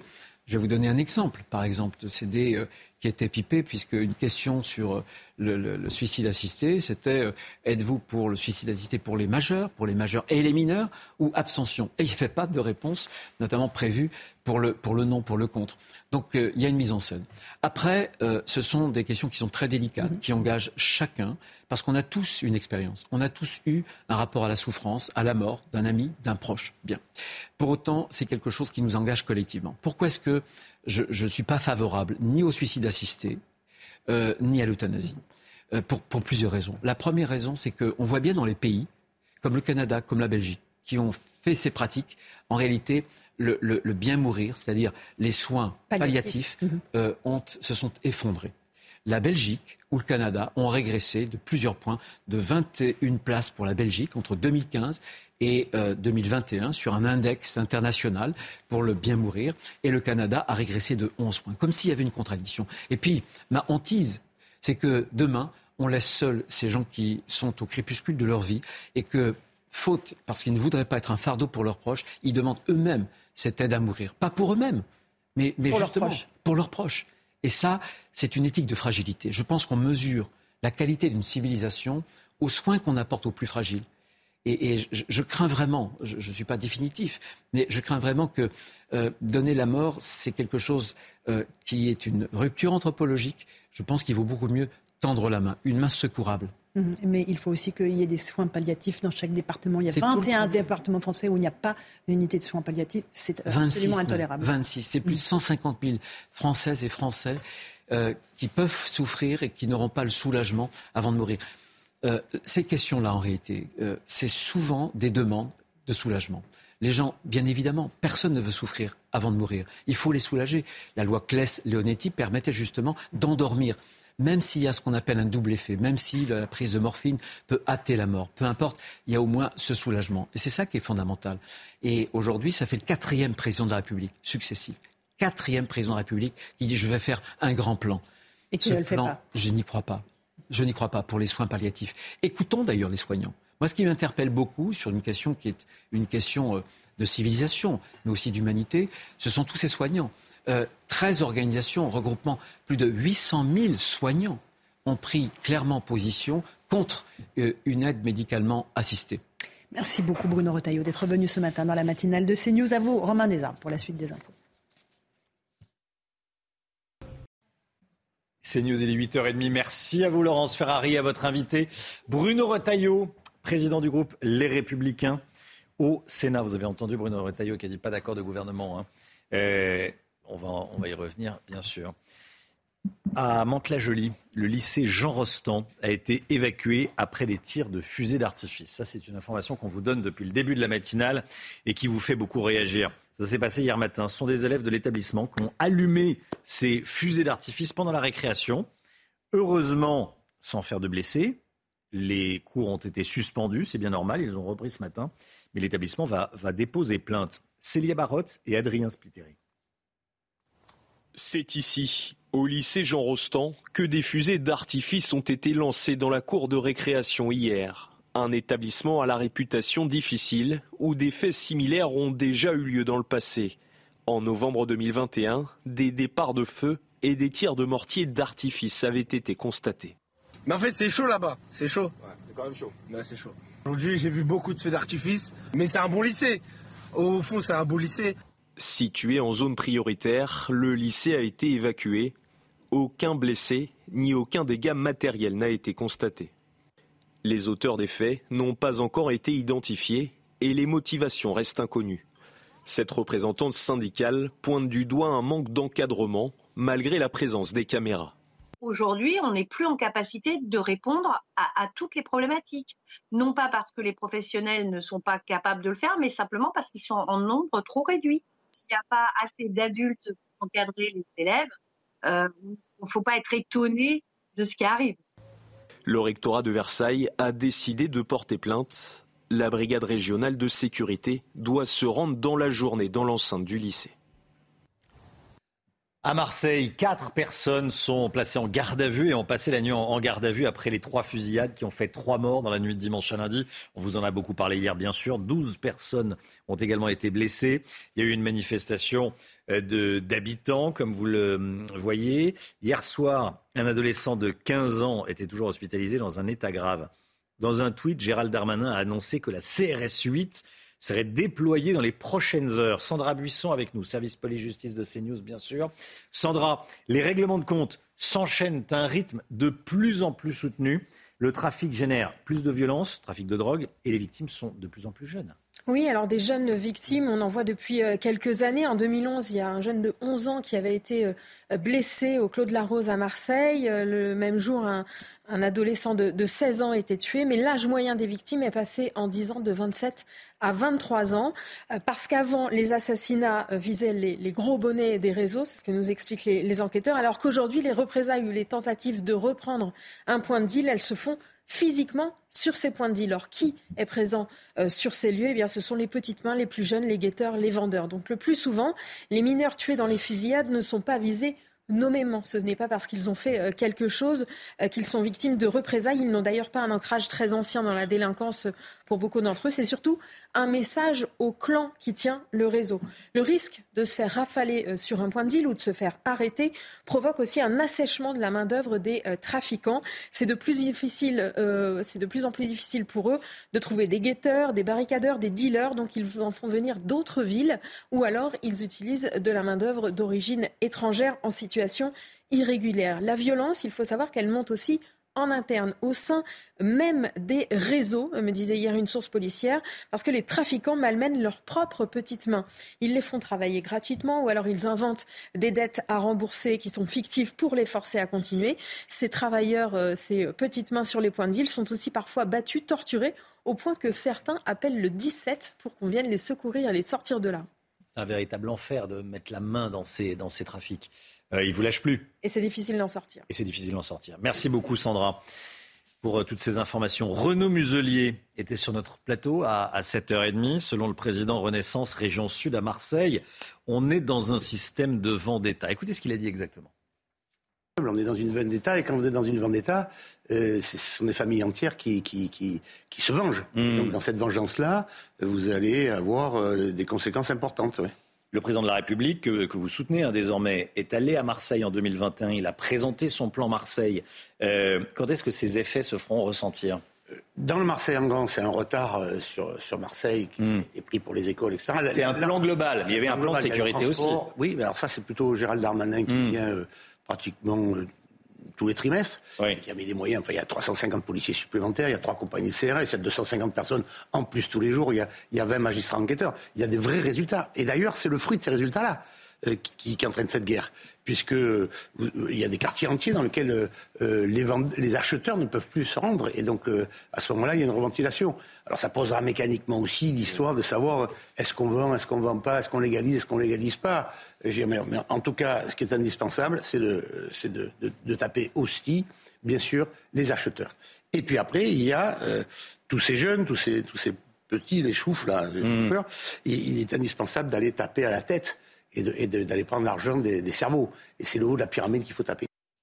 Renaud Muselier, voilà le président Renaissance de la, de la région Sud. Florian Tardif avec nous, service politique de CNews. Euh, Florian, Renaud Muselier vante le bilan du, du gouvernement. Bon, reste qu'il y a de plus en plus de fusillades et de morts, et ça c'est un fait. Oui, Renaud Muselier a en partie raison, paradoxalement, euh, Romain, puisque c'est l'action euh, des forces de l'ordre qui entraîne euh, ces violences, car depuis plusieurs mois maintenant, la stratégie des forces de l'ordre est de venir pilonner, pilonner ces points de deal, désorganisant ainsi le trafic, ce qui donne lieu donc à une guerre des territoires. Renaud Muselier, le président de la région Sud, en a longuement parlé sur notre plateau. Dans certains quartiers, d'ailleurs, Gérald Darmanin, récemment, le ministre de l'Intérieur, a expliqué qu'il y avait eu un record d'opérations menées notamment à Marseille pour tenter euh, donc de mettre fin à ces points de deal, où un point de deal, a dit le ministre de l'Intérieur, est harcelé euh, quasiment euh, toutes les heures, sauf que Romain, un point de deal détruit, c'est un point de deal malheureusement qui peut réapparaître dans les prochaines heures à un autre endroit dans ces quartiers. Ce qu'il faut, c'est s'attaquer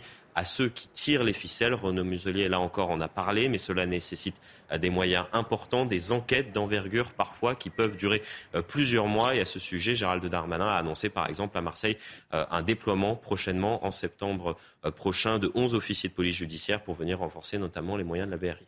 Merci beaucoup Florian Tardif. On vous en parlait hier, plus de 1000 maires ont démissionné depuis les dernières élections selon David Lisnard, le, patron de, l'AMF, l'Association des maires de France, lui-même maire de Cannes. Ce matin, on vous parle de l'un de ces maires.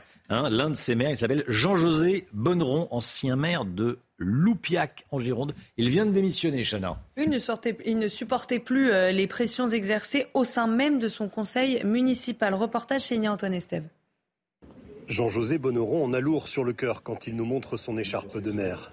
Il nous reçoit chez lui avec deux de ses colistières, elles aussi démissionnaires. Il l'avoue, c'est grâce à leur soutien qu'il n'a pas craqué. Il estime avoir jeté l'éponge au bon moment le mois dernier. Moi, je me suis retrouvé à une réunion avec 70% de la liste qui était contre moi. C'est pas possible de vivre en, permanence comme ça. On va vers le burn-out, on va, vers des, années à force. Non, c'est pas possible. J'ai accepté de suivre Jean-José. Euh, c'était pour faire quelque chose, voilà, pour la commune. C'était pour faire quelque chose, pour apporter euh, de l'aide et tout. Mais là, non, pas comme ça. Après avoir redressé les finances municipales largement déficitaires, puis refusé certaines dépenses trop importantes pour la ville, Jean-José Bonneron et son équipe ont subi des pressions, des violences verbales de la part de leur propre majorité. Puis ils ont été sous le feu de critiques incessantes, venues de fortes têtes qui leur ont mené la vie dure dans le village, un adjoint au maire notamment. La personne qui, vous fait les jeux de au départ et puis qu'après vous plante un poignard dans le dos, on ne peut pas dire que... Hein, ça, ça passe pas. Parce qu'on arrive même à se faire insulter. c'est grave. Il nous a dit, il dit, je suis content de m'être débarrassé de vous. Maintenant, je vais travailler avec des gens intelligents. Et vous êtes que des connes. L'ancien maire ne veut plus aller à la mairie. Il est conscient qu'il aurait pu avoir de graves problèmes de santé. La vie d'un élu, même dans ce monde rural calme à première vue, c'est un sacerdoce et il ne retentera pas l'expérience. Voilà, et bravo, euh, bravo à tous les maires, et notamment les, maires de, petites communes, parce que c'est pas toujours simple. Les administrés sont parfois euh, bien, ingrats, parce que c'est du, euh, c'est du travail. À Nantes, un Tunisien sous le coup d'une OQTF, obligation de quitter le territoire français, a blessé un policier. Ça s'est passé le week-end dernier. Les forces de l'ordre tentaient d'interpeller cet individu de 20 ans en plein rendez-vous urbain. On est avec Georges Fenech, consultant CNews, ancien magistrat. Georges, bien sûr. Euh, ce qu'on ne comprend pas dans ces histoires d'OQTF, c'est que dans OQTF, il y a obligation, obligation de quitter le territoire français. Et la, France ne se donne pas les moyens de faire appliquer ces, décisions. On a donc sur notre territoire des étrangers sous OQTF qui se fichent pas mal de cette obligation euh, qu'on leur euh, euh, qu'on fait, qu'on leur administre. On leur dit, monsieur, on ne vous veut plus sur ce territoire. Et ça ne produit aucun effet. Oui, c'est-à-dire en fait, le préfet remet un mmh. document qui s'appelle obligation de quitter le territoire français à un étranger qui doit partir de lui-même. Oui. Donc c'est une invitation en réalité, une invitation contrainte à quitter le territoire. Sauf que souvent, euh, ces étrangers se maintiennent, font des recours d'abord, des recours qui sont suspensifs d'exécution. Et comme les juridictions administratives sont engorgées de dossiers, ça peut prendre 6, 7 mois un examen, pendant ce temps-là, ils s'installent, ces enfants vont à l'école, donc ça, crée des situations de fait, et on voit souvent des régularisations ensuite qui, sont, qui, qui interviennent. Les OQTF sont un échec cuisant euh, pour l'administration française. Il va falloir revoir entièrement le système. Peut-être qu'avec la prochaine loi sur l'immigration, Gérald Darmanin a promis de simplifier les procédures et de les rendre plus efficaces.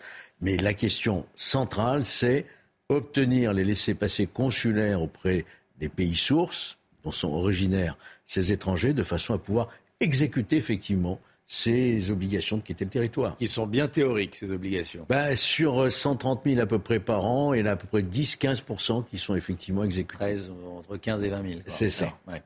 Dans, dans, les bonnes années, évidemment, parce que quand il y a eu le Covid, c'était descendu bien, bien en dessous. Merci beaucoup, Georges Fenech.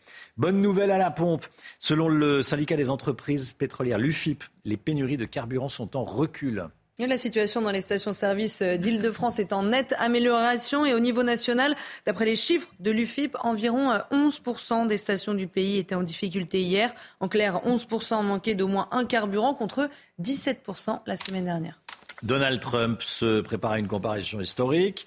L'ancien président américain doit comparaître aujourd'hui devant la justice pénale. Il est accusé de fraude après avoir versé 130 000 dollars juste avant la présidentielle de 2016 à Stormy Daniel, la tempétueuse Daniel, euh, actrice de film X. Il lui a versé cette somme pour qu'elle ne parle pas et qu'elle ne euh, divulgue pas, raconte pas leur liaison présumée. Euh, il n'a pas inscrit cette somme dans ses comptes de campagne. C'est ce que lui reproche la justice. Il va s'en expliquer. Là, ce sont des images en direct au pied de la Trump Tower, voilà, sur la 5e avenue. On peut lire 721 Fifth Avenue. Voilà, donc c'est à, New York, euh, évidemment. Donald Trump est arrivé cette nuit à New York et qui s'est rendu immédiatement chez lui, donc euh, à la Trump Tower. À partir de cet après-midi, le drapeau finlandais flottera aux côtés de ceux des 30 États membres de l'OTAN au siège de l'organisation à, Bruxelles. La Finlande entre dans l'OTAN. Général Clermont avec nous. Bonjour mon général. Rebonjour. L'OTAN renforce son flanc Est. Qu'est-ce que ça change concrètement L'intégration de la Finlande dans l'OTAN? Expliquez-nous. Bonjour Romain. Bah, d'abord, c'est un bouleversement stratégique puisque c'est la fin de la politique de neutralité qui avait été adoptée par la Finlande, mais aussi euh, par la Suède, qui frappe à la porte de l'OTAN. Donc ça, c'est un bouleversement auquel on ne s'attendait pas, une conséquence directe de la guerre en Ukraine. D'un point de vue pratique, euh, l'entrée de la Finlande dans l'OTAN va faire passer l'OTAN euh, de 12 pays en, 1949 à, 31 pays et 32 pays très bientôt.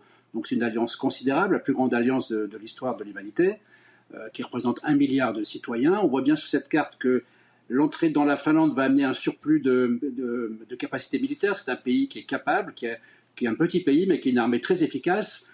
Elle amène également, elle double la frontière euh, entre l'OTAN et la Russie. On le voit sur la carte. Hein. Cette frontière va passer à 2500 km avec toutes les conséquences de, sécurité et de, tension de part et d'autre de la frontière. On voit également un, phénomène stratégique important, c'est la mer Baltique, qui est un des, rares accès de la Russie aux mers chaudes, à l'Atlantique, par, l'enclave de Kaliningrad, le, petit carré euh, gris que l'on voit au nord de la Pologne. Et, ça, effectivement, cette, mer Baltique devient un lac de l'OTAN. Et c'est très très mauvais euh, stratégiquement pour la Russie, ça lui met beaucoup de pression. Peut-être dernier, dernier point, un point noir, c'est le fait que la Finlande et la, Suède devaient rentrer en même temps dans l'OTAN. Ça n'a pas été rendu possible par l'intransigeance de la Turquie. Euh, pour des raisons euh, propres à la Turquie. Donc ce chantage, euh, on espère qu'il cessera après les élections présidentielles en Turquie qui ont lieu au mois de mai, dans tous les cas avant le sommet de l'OTAN, le prochain sommet de l'OTAN qui sera en Lituanie au mois de juillet prochain. Merci beaucoup, Général Clermont. Merci, mon général. Il est 9h moins le quart. 9h moins le quart, c'est l'heure de la santé avec le docteur Millot. Passez de bons moments devant votre programme avec Flexadin, l'aliment complémentaire qui aide votre animal à rester actif pour longtemps. Bonjour docteur, bonjour Brigitte. Bonjour Romain. L'Organisation mondiale de la, de la santé, l'OMS, a hum, publié ce chiffre, cette information cette nuit et merci d'y revenir parce que ça, marque. L'infertilité, c'est pas rien l'infertilité, c'est notre avenir, hein, touche une personne sur six dans le monde. On va voir avec vous les explications de cette baisse de la fertilité dans le monde.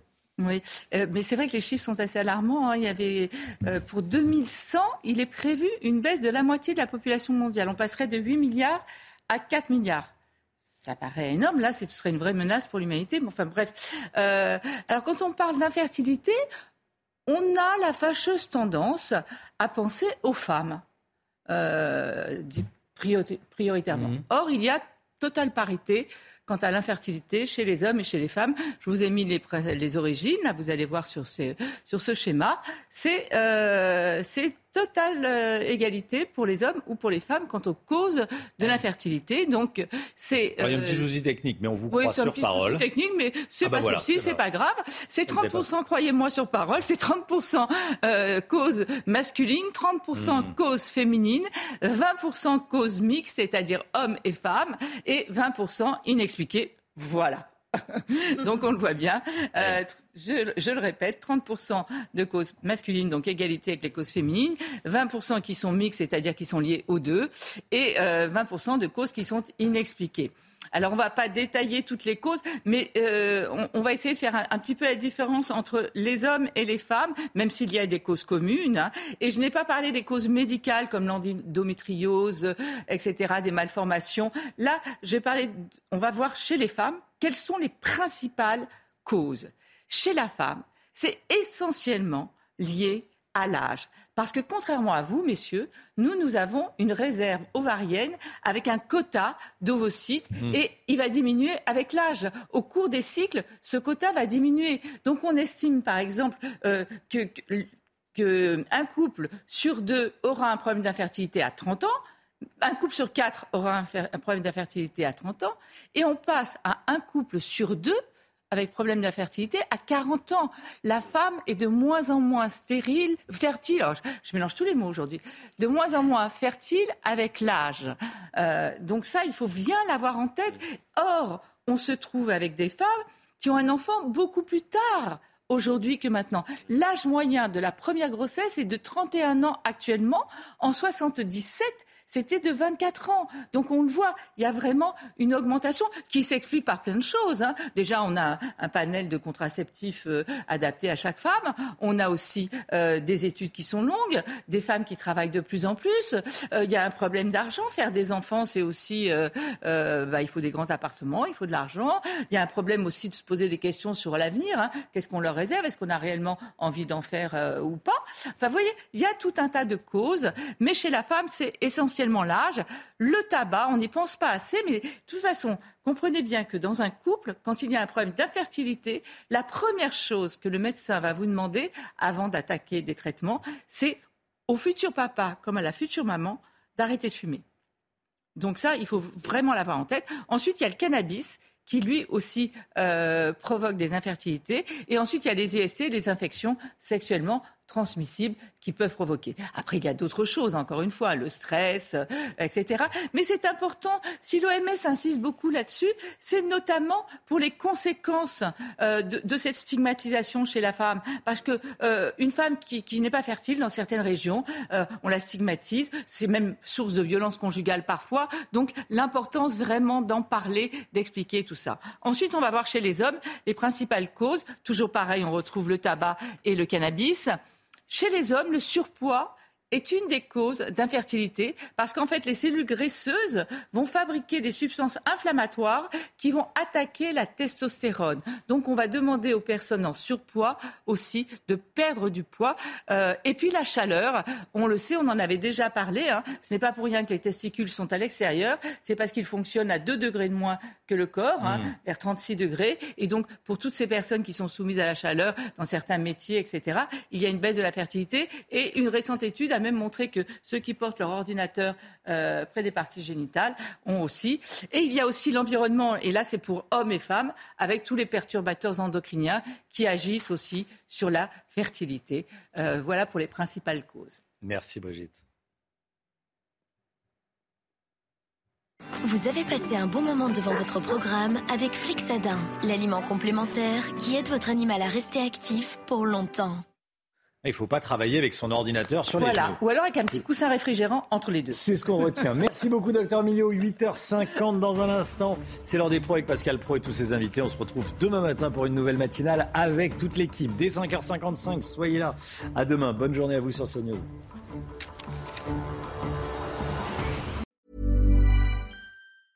Hi, I'm Daniel, founder of Pretty Litter. Did you know cats tend to hide symptoms of sickness and pain? I learned this the hard way after losing my cat, Gingy. So I created Pretty Litter, a health monitoring litter that helps detect early signs of illness by changing colors, saving you money and potentially your cat's life. Pretty Litter is veterinarian developed, and it's the easiest way to keep tabs on your fur baby's health right at home. Go to prettylitter.com and use code ACAST for 20% off your first order and a free cat toy. Terms and conditions apply. See site for details.